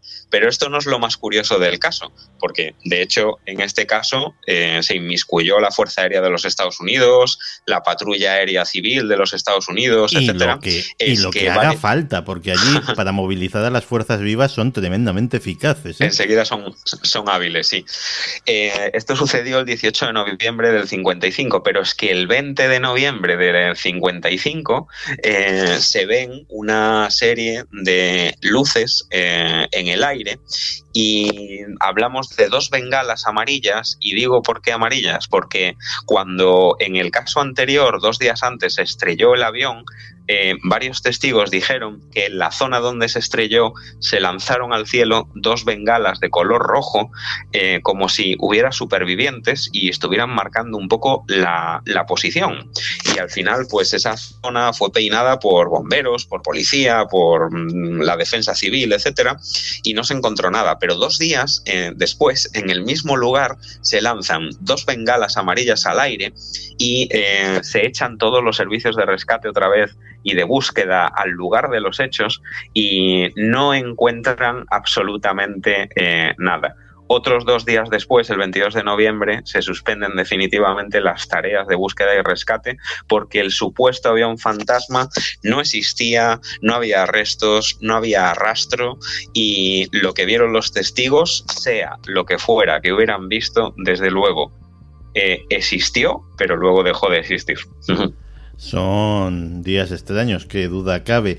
Eh, oye, más recientemente, ¿en nuestros días extraños ha ocurrido algo de este estilo? Pues sí, eh, tenemos también el caso que te decía yo del el 20 de octubre del 2011 sucedió de noche, en este caso nos vamos a, pues a la vieja Europa, ¿no? al viejo continente, en Berkshire, en Inglaterra, en el Reino Unido, y es un lugar, una localidad donde, bueno, es todo muy tranquilo, muy pacífico, el típico pueblito británico, ¿no? Y aquella noche, en medio de la medianoche además, era un jueves de noche y algunos testigos de, de las casas de Versailles, pues eh, de repente en sus camas lo que escuchan es un sonido tan fuerte y tan ensordecedor que viene del cielo que muchos cuando salieron a la calle y seguían escuchando el ruido, lo que enseguida describieron era como, eh, de hecho, la gente más veterana decía que era un auténtico ataque aéreo como los que sucedían en la Segunda Guerra Mundial de los aviones nazis cuando, cuando se lanzaban contra la población inglesa y de repente eh, varios testigos lo que sí afirmaron es que eh, lo que afirmaron ver es que vieron realmente y lo juraron y lo perjuraron un avión de pasajeros en vuelo rasante, en vuelo muy bajo, parecía ir en problemas por las maniobras que hacía. Eh, otros testigos dijeron que incluso ese avión de pasajeros parecía estar siendo atacado y como si hubiera hecho maniobras de, para esquivar algún tipo de enemigo. Y lo mejor de todo, entre comillas, es que al final eh, los testigos de Versailles lo que dicen es que escuchan un, eh, una explosión enorme, un sonido súper fuerte de un accidente aéreo y empiezan a oler muchísimo petróleo, muchísimo queroseno, combustible de avión quemado. Eh, entraron en juego las autoridades de aviación civil británicas se pusieron a intentar pues eh, mm, averiguar qué podría haber sido aquel supuesto avión fantasma que todo el mundo vio y olió. Y sin embargo nadie encontró en el suelo ni ningún tipo de rastro. Y al final hizo unas declaraciones el propio portavoz que están publicadas de la aviación civil de Reino Unido que se llamaba Nick Stevenson por aquel entonces y te leo textualmente lo que dijo. Dijo si si algo se encontraba volando tan bajo, lejos de un aeropuerto, sería una situación inusual y tendríamos que haber tenido constancia. El plan de información obligatoria de sucesos abarca todo, desde si un miembro de la tripulación de cabina se rompe un hueso en su pie hasta si existen problemas en el tren de aterrizaje de un avión, ya que cubrimos una gran cantidad de casos. Eh, con estas palabras, mm, eh, Stevenson lo que quiso dar a conocer es que las autoridades británicas eh, aéreas de aviación civil se estaban implicando muchísimo en el suceso que había, que había ocurrido en Versailles. ¿no? Y mm, al final lo único que consiguieron fueron unas explicaciones súper vagas eh, hubo civiles investigando, hubo militares investigando, las propias autoridades no dieron con ni una sola huella en el terreno de ningún tipo de catástrofe, de accidente, de destrucción, no encontraron nada que impactara contra, contra el suelo. Y se cerró un poco en falso este caso porque realmente eh, no, no se cerró y quedó pues sin, sin averiguar y sin y sin esclarecer, ¿no? Es el caso mm, más conocido de la era moderna que tengamos eh, más cercano hacia nuestra, hacia nuestra época. Y, también tenemos un pequeño caso en el 97, el, 15 de enero del 97 volvemos a, Estados Unidos en Long Island y en este caso en, el condado de, Westbrook en, en Connecticut eh, se vio un pequeño avión, eh, típica avioneta de Aeroclub, para que todos nos entendamos, eh, sobre las aguas de Long Island y vieron, todo el mundo vio caer aquel avión, se estrelló contra el mar enseguida salió la Guardia Costera de los Estados Unidos, eh, no encontró absolutamente nada, rastrearon más de 100 kilómetros cuadrados de mar y no encontraron ni un solo avión accidentado, ni cuerpos, ni restos de combustible, de aceite. Eh, participaron helicópteros de rescate, eh, patrullas marinas, embarcaciones privadas. Nada, Santi, absolutamente nada había sobre el mar ni en el fondo del mar. Una vez más entraba en escena un avión fantasma que, como decimos en Galicia, no existe, pero a verlo haylo, ¿no? A verlo haylo. Y la verdad es que han sido cuatro casos tremendamente interesantes y dejamos ahí a los oyentes que cada uno busque su propia explicación, que conociendo a los oyentes de Días Extraños, algunas van a ser curiosas, ¿eh? ya te lo adelanto. Alguno dirá que si vivimos en Matrix, otro que si vienen de un universo paralelo, ya verás, ya verás. Pues, pues sí, la verdad que sí. Oye, Iván, que ha sido un verdadero placer, como siempre, tenerte aquí compartiendo tu conocimiento. Muchísimas gracias. ¿eh? Pues a ti, Santi, muchísimas gracias. Eh, prepararemos más historias de misterios serios para los oyentes de Días Extraños. Y bueno, espero que esta entrega fantasmal, dada la época que celebramos, pues, pues le guste a nuestra audiencia. Y nada, yo encantado de estar contigo, como siempre, ya lo sabes. Muchas gracias. Pues un abrazo bien grande, Iván. Un abrazo, Santi.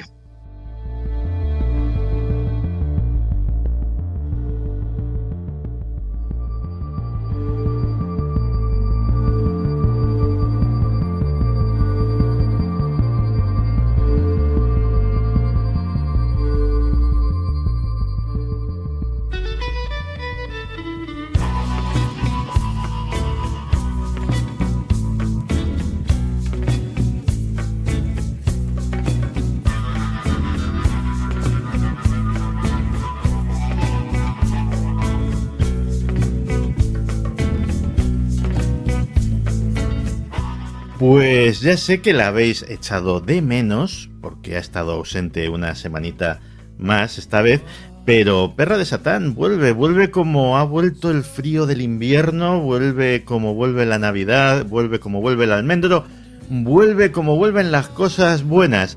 Perra de Satán, que se te echaba de menos, ¿qué tal estamos? Madre mía, es que me siento un poco abrumada porque es verdad que siempre que falto la gente me manda unos mensajes y unas cosas que digo, por Dios, ya me hacen casi sentir mal.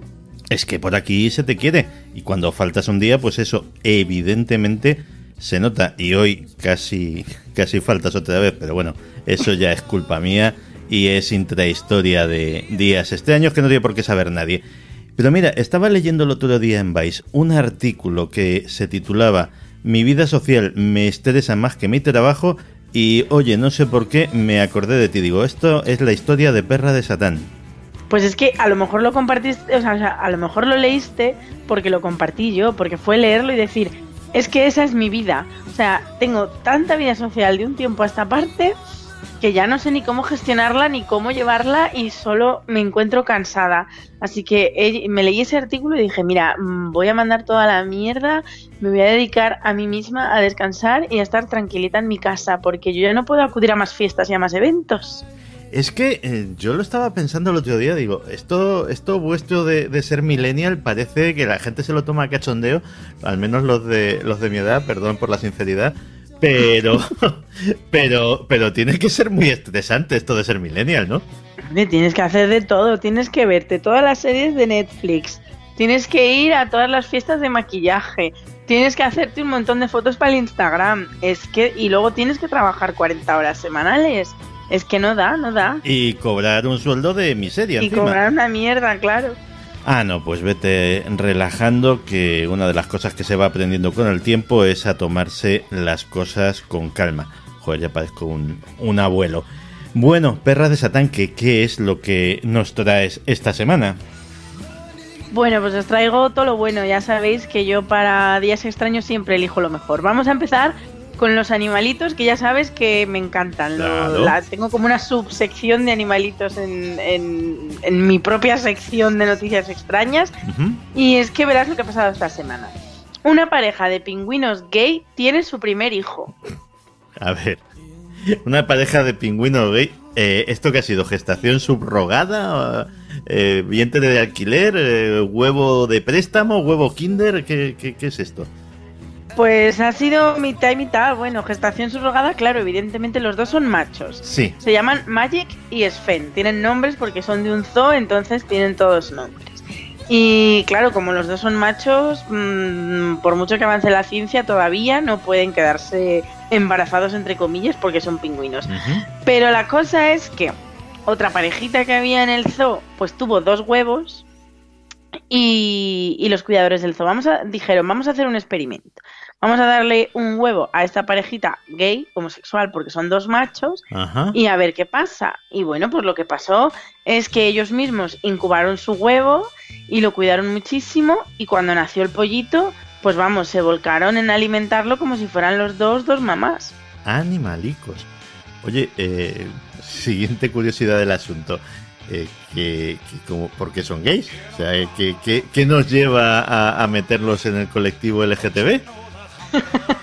bueno, supongo que es una palabra que le han puesto para que nosotros nos entendamos, pero la cosa es que son una pareja de, de machos, o sea, los dos Ajá. son machos y los dos siempre van en pareja, o sea, los, al parecer los pingüinos tienen como, no sé, la costumbre no, porque los pingüinos no tienen costumbres, tienen como instinto, pues de, de emparejarse, de vivir en pareja y de cuidarse los unos a los otros. Sí. Y cuando hacen, cuando forman una familia también entre comillas, porque no son humanos como nosotros, pues un poco lo mismo, ¿no? Cuando hay un bebé, pues la mamá se encarga un poco de cuidarlo, ¿no? De incubar el huevo primero y luego de andar detrás del pollito y el papá es el que sale a, a que todo esté tranquilo, a buscar alimento y demás. Entonces, Sí. bueno, pues estos dos son machos los dos y son felices y, viven juntos y, y por eso los llaman gays. Pero no sé si, o sea, ya si han tenido sexo o no, eso ya la noticia mm, tan allá no llega.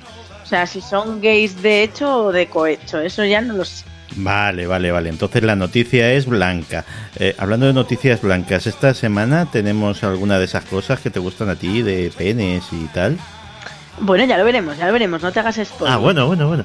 No, que la noticia ha sido ha sido pudorosa y lo cual está muy bien, pero claro, yo tenía yo tenía esa inquietud. De todas formas, sí que sucede mucho con las aves. Las aves y, y yo sé algo del tema. eh, hay muchísimas que tienden a emparejarse de por vida. O sea que si estos son inseparables, sí, no me parece exagerado llamarlos gays, las cosas como son. Son inseparables, son gays y son muy buenos padres, porque el polluelo está muy feliz, muy sano y muy bien alimentado, según los cuidadores del zoo.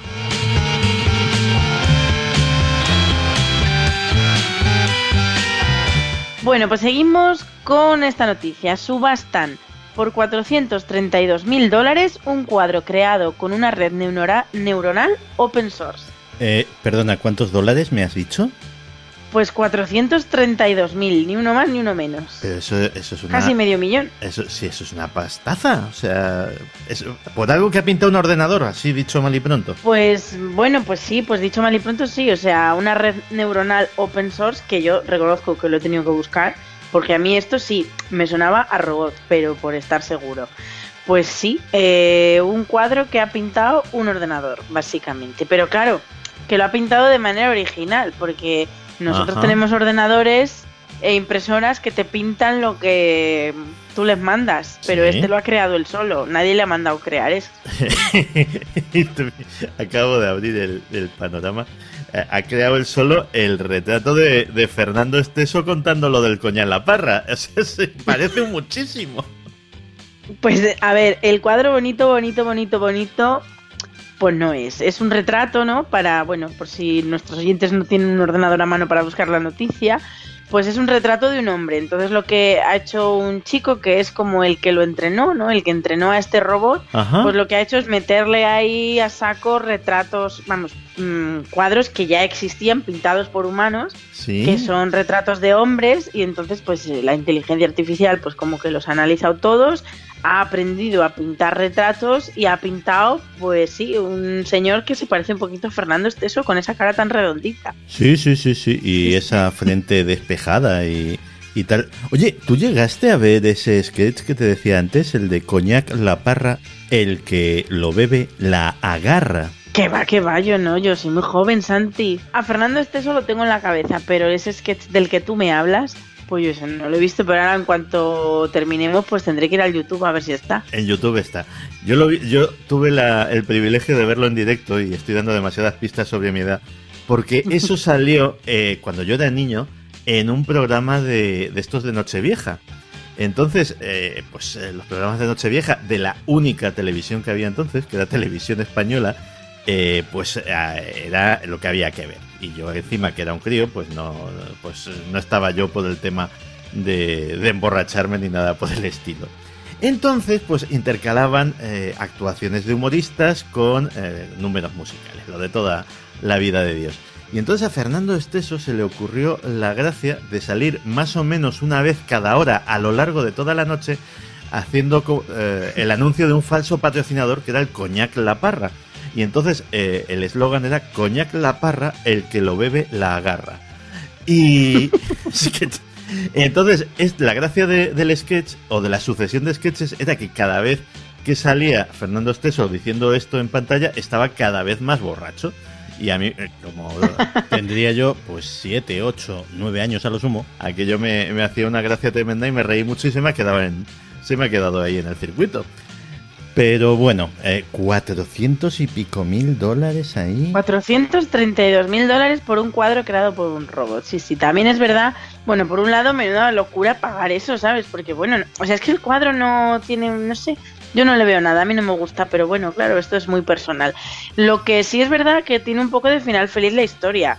Y es que, eh, bueno, dicen que quizás sería conveniente, ¿no? Que como que lo están barajando, dicen al final de noticia, que este grupo, porque realmente eh, este robot al ser de open source, eh, lo ha, ha sido creado por un grupo, un grupo que se llama Opius. Ajá. Y claro, ahora ese dinero, evidentemente, para el robot no va, porque los robots saben pintar cuadros, pero no saben gastar dinero. Ajá. Entonces, el dinero va a ir, va a ir para el grupo. Y, y están barajando la opción de repartir ese dinero entre eh, los pintores que han colaborado sin ser conscientes de ellos en el proyecto, porque todos los retratos de hombre que le han introducido al robot son retratos actuales, es decir, de pintores que están en activo, pintura que se está haciendo ahora. Entonces están pensando repartir la fortunita entre, entre esos coautores mm, por casualidad. Oye, pues le son rápido. De todas formas, pues para una fiestecita de coñac la parra también les puede dar a estos. Pues mira, si te imaginas que por lo que sea se les coló una foto de Fernando Esteso y el robot dijo, uy, pues esta la pinto yo. Y eso ha sido todo.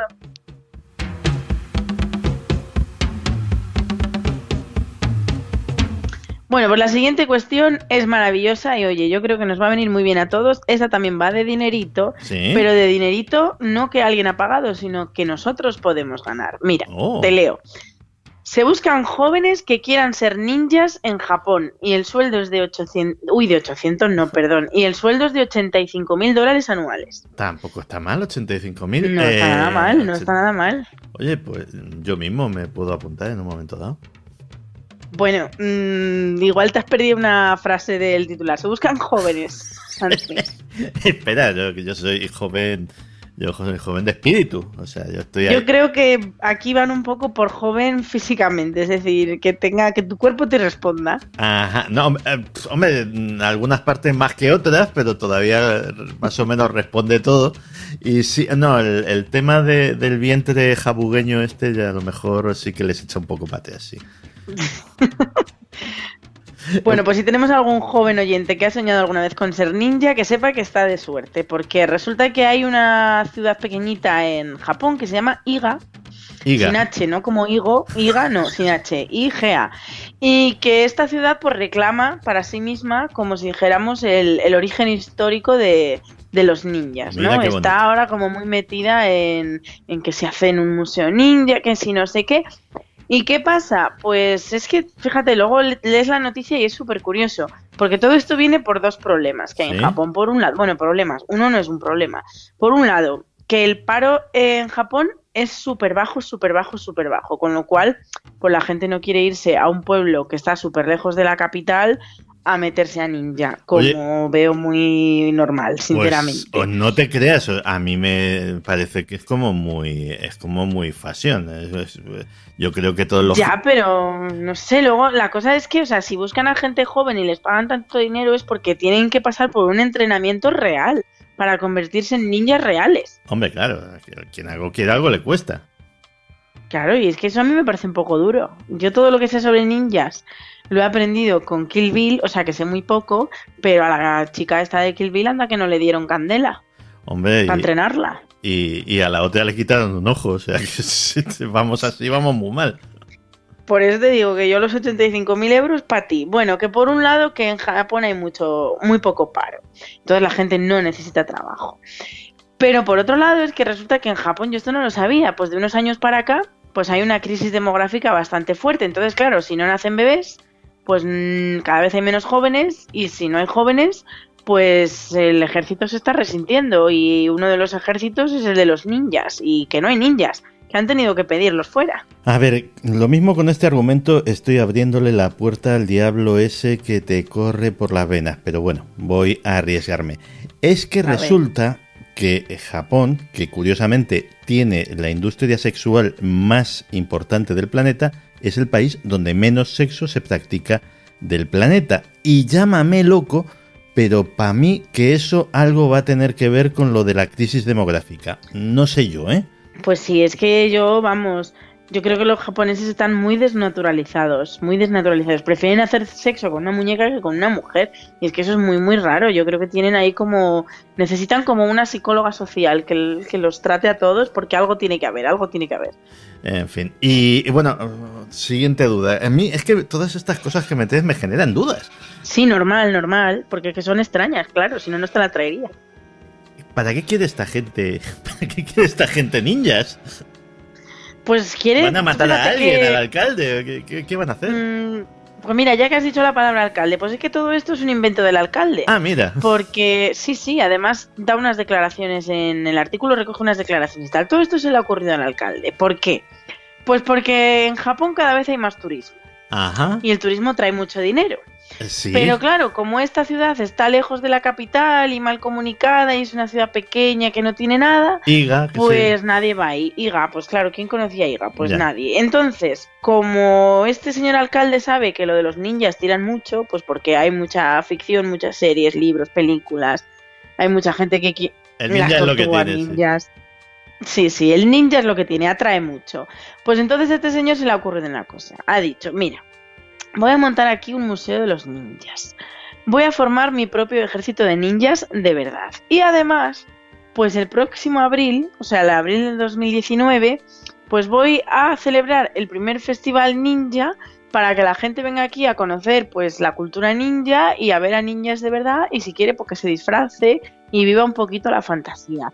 Y esto en su cabeza le va a dar muchísimo dinero y por eso se puede permitir pagar estos sueldos. Ya, ya, ya. Pero para mí que esto es un poco rollo ninjas de postal. O sea, tú sabes esto de que vas a, en verano en la playa a los chiringuitos estos donde van los guiris y entonces les tienen puesto un cuadro flamenco con unas vestidas de gitana y un guitarrista, pero que lo que hacen no es ni flamenco ni nada.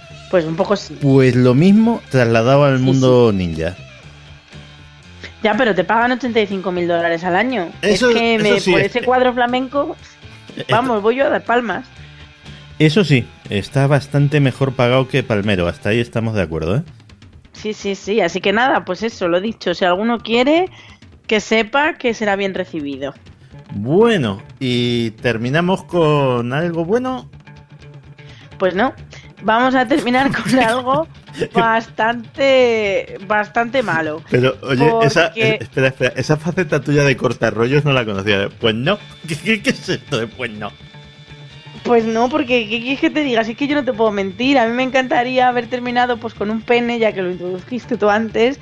Pero esta semana no ha podido ser. No, no mezclemos conceptos de pene, de introducir, de mí No, mismo. dije el concepto pene. Antes has dicho tú algo por ahí de que sí va a haber penes. Pues no va a haber penes. Así que no terminamos bien. No terminamos bien, no, no hay final feliz. Mira, te voy a leer, ya verás qué final feliz. La leyenda urbana sobre las cenizas humanas esparcidas en los parques de Disney ¿Sí? no solo es cierta, sino que es peor de lo que pensábamos. A ver, que yo algo intuía porque yo conozco el tema y sí existe la leyenda urbana y probablemente fuera verdad. Pero lo que no me imagino es cómo puede ser peor la cosa. Pues mm, te lo voy a explicar yo. Mira, todo esto viene de una investigación del Wall Street Journal. Ah, mira. En Estados Unidos se ve que hay como eso, por la leyenda urbana, porque yo sinceramente esto no me lo intuía, yo no conocía esta leyenda urbana. Yo sí, yo Entonces sí. en Estados Unidos la gente habla, ¿no? Y se comenta que, bueno, pues que hay gente que va a esparcir, va a Disney a esparcir cenizas de, de familiares o de seres queridos, ¿no? Entonces Wall Street Journal se lo tomó muy en serio y dijo, vamos a hacer una investigación y vamos a intentar contactar con gente que, que nos diga que sí, que ellos mismos en persona han ido a un parque de Disney a tirar unas cenizas. Bueno, pues ¿qué pasó? Pues que no encontraron a uno ni dos, encontraron a varios. Publicaron un artículo y eso pues fue muy sonado, la verdad tuvo mucha repercusión el artículo. De que, de que sí, pues de que en Estados Unidos pues hay la bonita costumbre de descansar en Disneyland. Y ahora es cuando viene lo que es peor que nos imaginábamos. Ahora viene el twist Sí. que es que resulta que después de la repercusión que tuvo este artículo, pues eh, los trabajadores de Disney, eh, de los parques, pues empezaron a hablar. Y dijeron que efectivamente esto es verdad. Y que no es uno o dos o tres casos aislados, imagínate, tres personas al año que van a Disney a soltar cenizas. No, no, que esto es el pan nuestro de cada día que esto pasa tanto que incluso hay un protocolo en Disney, o sea, cuando tú entras a trabajar en, un parque de Disney, te forman y te dan una serie de normas y una de las cosas que aprendes es a que mm, todos los días hay que limpiar el parque de cenizas. Ay, la Virgen. Y este protocolo, pero cuidado, porque esto es lo que a mí me ha dado más miedo. Sí. Este protocolo se llama limpieza EPA, que EPA es, eh, son unas siglas que significan High Efficiency Particulary, Particulary Air, es decir, que este, esta, lo que limpian es el aire, porque respiras muerto. Dicho así da bastante yuyu, ¿eh? las cosas como son. respiras, o sea, hay, hay tantas cenizas de muertos en Disneyland que tienen que limpiar el aire porque hay cenizas en el aire. Es que esto, esto es donde a mí realmente he dicho, ay Dios mío, porque yo estaba hace, no sé si, si te lo conté, que hace 15 días estaba en Disneyland en París y yo digo, madre mía, he estado respirando muerto. Pero que son cosas que hay que asumir. eh, eh, tú, es como lo de la piscina, pues ya sabes que ahí hay pis, o sea, lo sabes. O sea, es. Pues, ¿y te vas a dejar de meter por eso? Pues no. Bueno, algunos escrupulosos hay que dice yo no me meto en una piscina. Pero normalmente ya se sabe lo que hay. Pues en Disneylandia lo que hay es el, muertito. Madre mía, pues nada, han conseguido lo mismo, testimonios de trabajadores de Disney que han hablado y bueno, hasta tienen sitios favoritos, o sea, sitios donde más cantidad de cenizas se encuentran, como por ejemplo, bueno, en los jardines, entre las flores, es bastante común, pero por ejemplo a la gente le gusta también mucho descansar en paz en la atracción de Piratas del Caribe. Ay, qué bonito. Que eso no tiene, porque dices, hombre, yo de descansar en paz, pues descanso en el castillo de, de la Bella Durmiente, eso digo yo, pues no, la gente en Piratas del Caribe y también en, en la Mansión Encantada. Ahí también, pues la gente eh, va a ver si se convierte en fantasma o algo. Pues mira, eso te iba a decir, porque con, digo, con tanta ceniza por ahí, los fantasmas lo mismo ya no son de palo, ya son auténticos. Pues mira, visto lo visto, yo me voy a empezar a creer las cosas, la verdad. Bueno, de todas formas, porque a ver si alguien de Disney está escuchando esto, que mira que lo dudo, pero que no estamos haciendo publicidad negativa, todo lo contrario. Si la gente se da de bofetadas por ir ahí a dejar eh, como lugar de eterno descanso para las cenizas de sus seres queridos, es que es el lugar más bonito de la Tierra. O sea, eh, una cosa lleva a la otra. Es decir, no solo no es publicidad negativa, sino todo lo contrario. Pues mira, visto así es verdad, porque mira, vuelvo a decirte lo mismo, acabo de estar en Disney y yo no sé qué coño tiene el parque, pero es que te transmite una felicidad y una, unos sentimientos de, de, de, de- bienestar y de- esas, esa sensación como cuando eras niño y todo te hacía ilusión, pues es que vas a Disney y te pasa, serán las cenizas que aspiras que te vuelven un poco loqui o algo.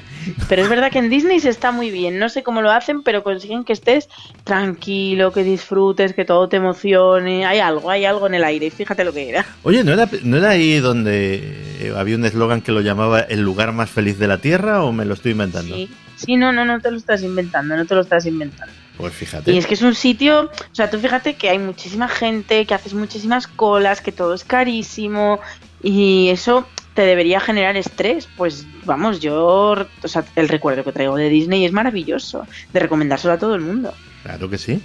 Pues oye, con ese recuerdo maravilloso nos quedamos. Eh, perra de Satán, que te hemos echado mucho de menos. No nos, no nos faltes, no nos faltes más que, que ya, oye, nos toca el corazoncico. Así que nada. Haré lo que pueda. La semana que viene, mira, con suerte, la semana que viene Halloween cae en miércoles. Así que, claro, Halloween es muy de perra de Satán, así Sí. que la fiesta me la correré el miércoles y así ya para el fin de semana estoy libre. O sea, traducido y para que lo entendamos todos, la fiesta te la corres el miércoles y cuando vengas a grabar esto, vienes de resacón. Pues mm, sí, bueno, pero por lo menos estaré, que es lo que importa. Bueno, pues oye, que, que te sea leve y páselo usted muy bien en tan señaladas fechas del mundo satánico. Eh, Muchas gracias. perra de Satán, hasta la semana que viene. Un beso. Hasta la semana que viene, adiós.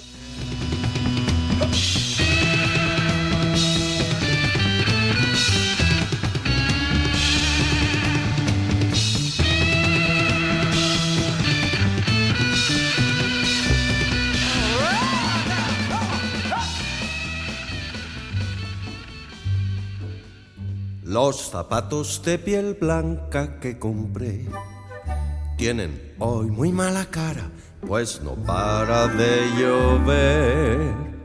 Gotea el agua del techo, se escucha el... La verdad es que no se me ocurría nada, nada mejor para acabar esta edición de Días Extraños que esta preciosa canción de Santiago Auserón, Pies en el Barro, de su último disco, Vaga Mundo. paso a paso sin correr.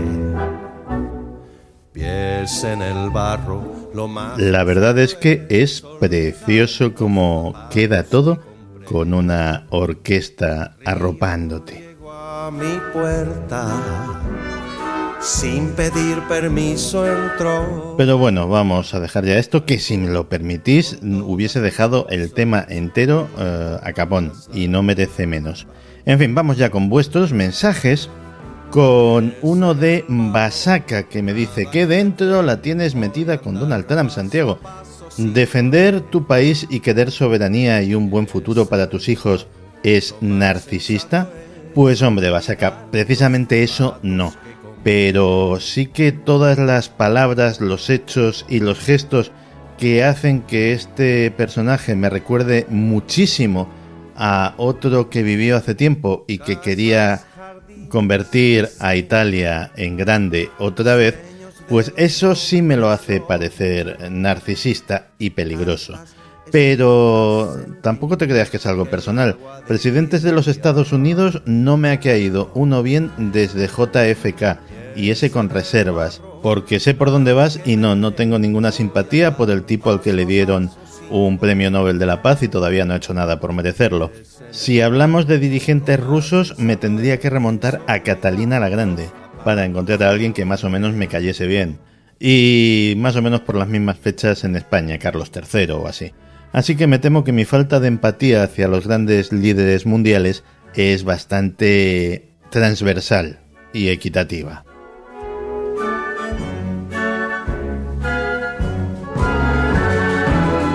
Igor Segués me dice que lo del aumento de la testosterona asociado al consumo de nicotina es un bulo y bueno, me dice que a él, que no ha fumado nunca, que le va muy bien. Bueno, pues la experiencia empírica está muy bien, pero te digo de dónde procede el dato. ¿eh? Eh, la revista de medicina preventiva que recoge estudios de las universidades de Hong Kong y de la ciudad de Nueva York y que dice que efectivamente el consumo de nicotina inhibe la degradación de la testosterona. Así que respeto enormemente tu experiencia personal, pero bueno, por lo menos que no te creas que estas cosas me las saco de la manga. El agua del techo. Jordán Allende Fernández me hace una reflexión que me ha parecido sumamente interesante. Me cuenta que ha recomendado Días extraños a un montón de gente y que bueno, que a unos les ha parecido muy bien, les ha encantado, pero que había bastantes eh, que ni siquiera se dignaban a escucharlo, que tenían prejuicios.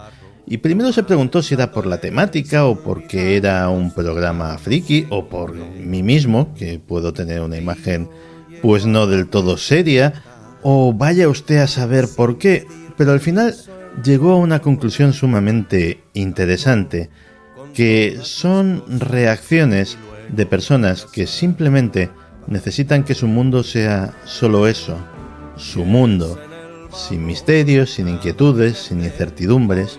Y la verdad es que es una reflexión maravillosa que a mí mismo no se me hubiese ocurrido. Los zapatos que compré.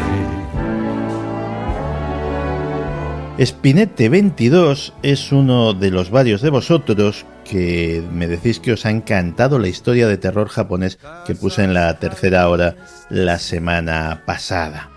Y me solicitáis que meta más historias de terror clásico. Y en vista del éxito, pues creo que sí, que voy a atender tal petición. Pies en el barro, nada que Ah, y muchísimas, muchísimas gracias a todos los que me habéis avisado del inminente estreno de la película sobre la historia que conté hace muchos años en Milenio 3 de el negro que se infiltró en el Ku Klux Klan. La cosa, la cosa promete.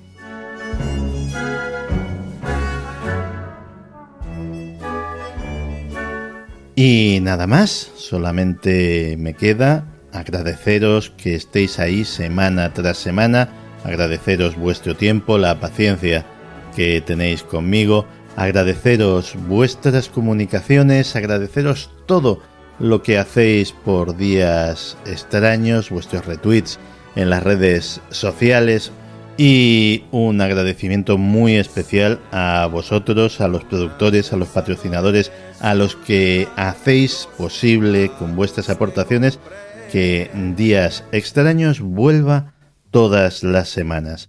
Con estos últimos tengo una cita dentro de unos minutos en la tercera hora y el resto nos escuchamos en siete días. Ah, y no os olvidéis de de vez en cuando levantar la vista del móvil, que hay una vida más allá de la pantalla y es preciosa. Hasta pronto. Si fuera de nuevo a juntar la tierra y el mar. Pies en el barro, nada que perder, voy a andar paso a paso sin correr. Pies en el barro, lo más sensato es...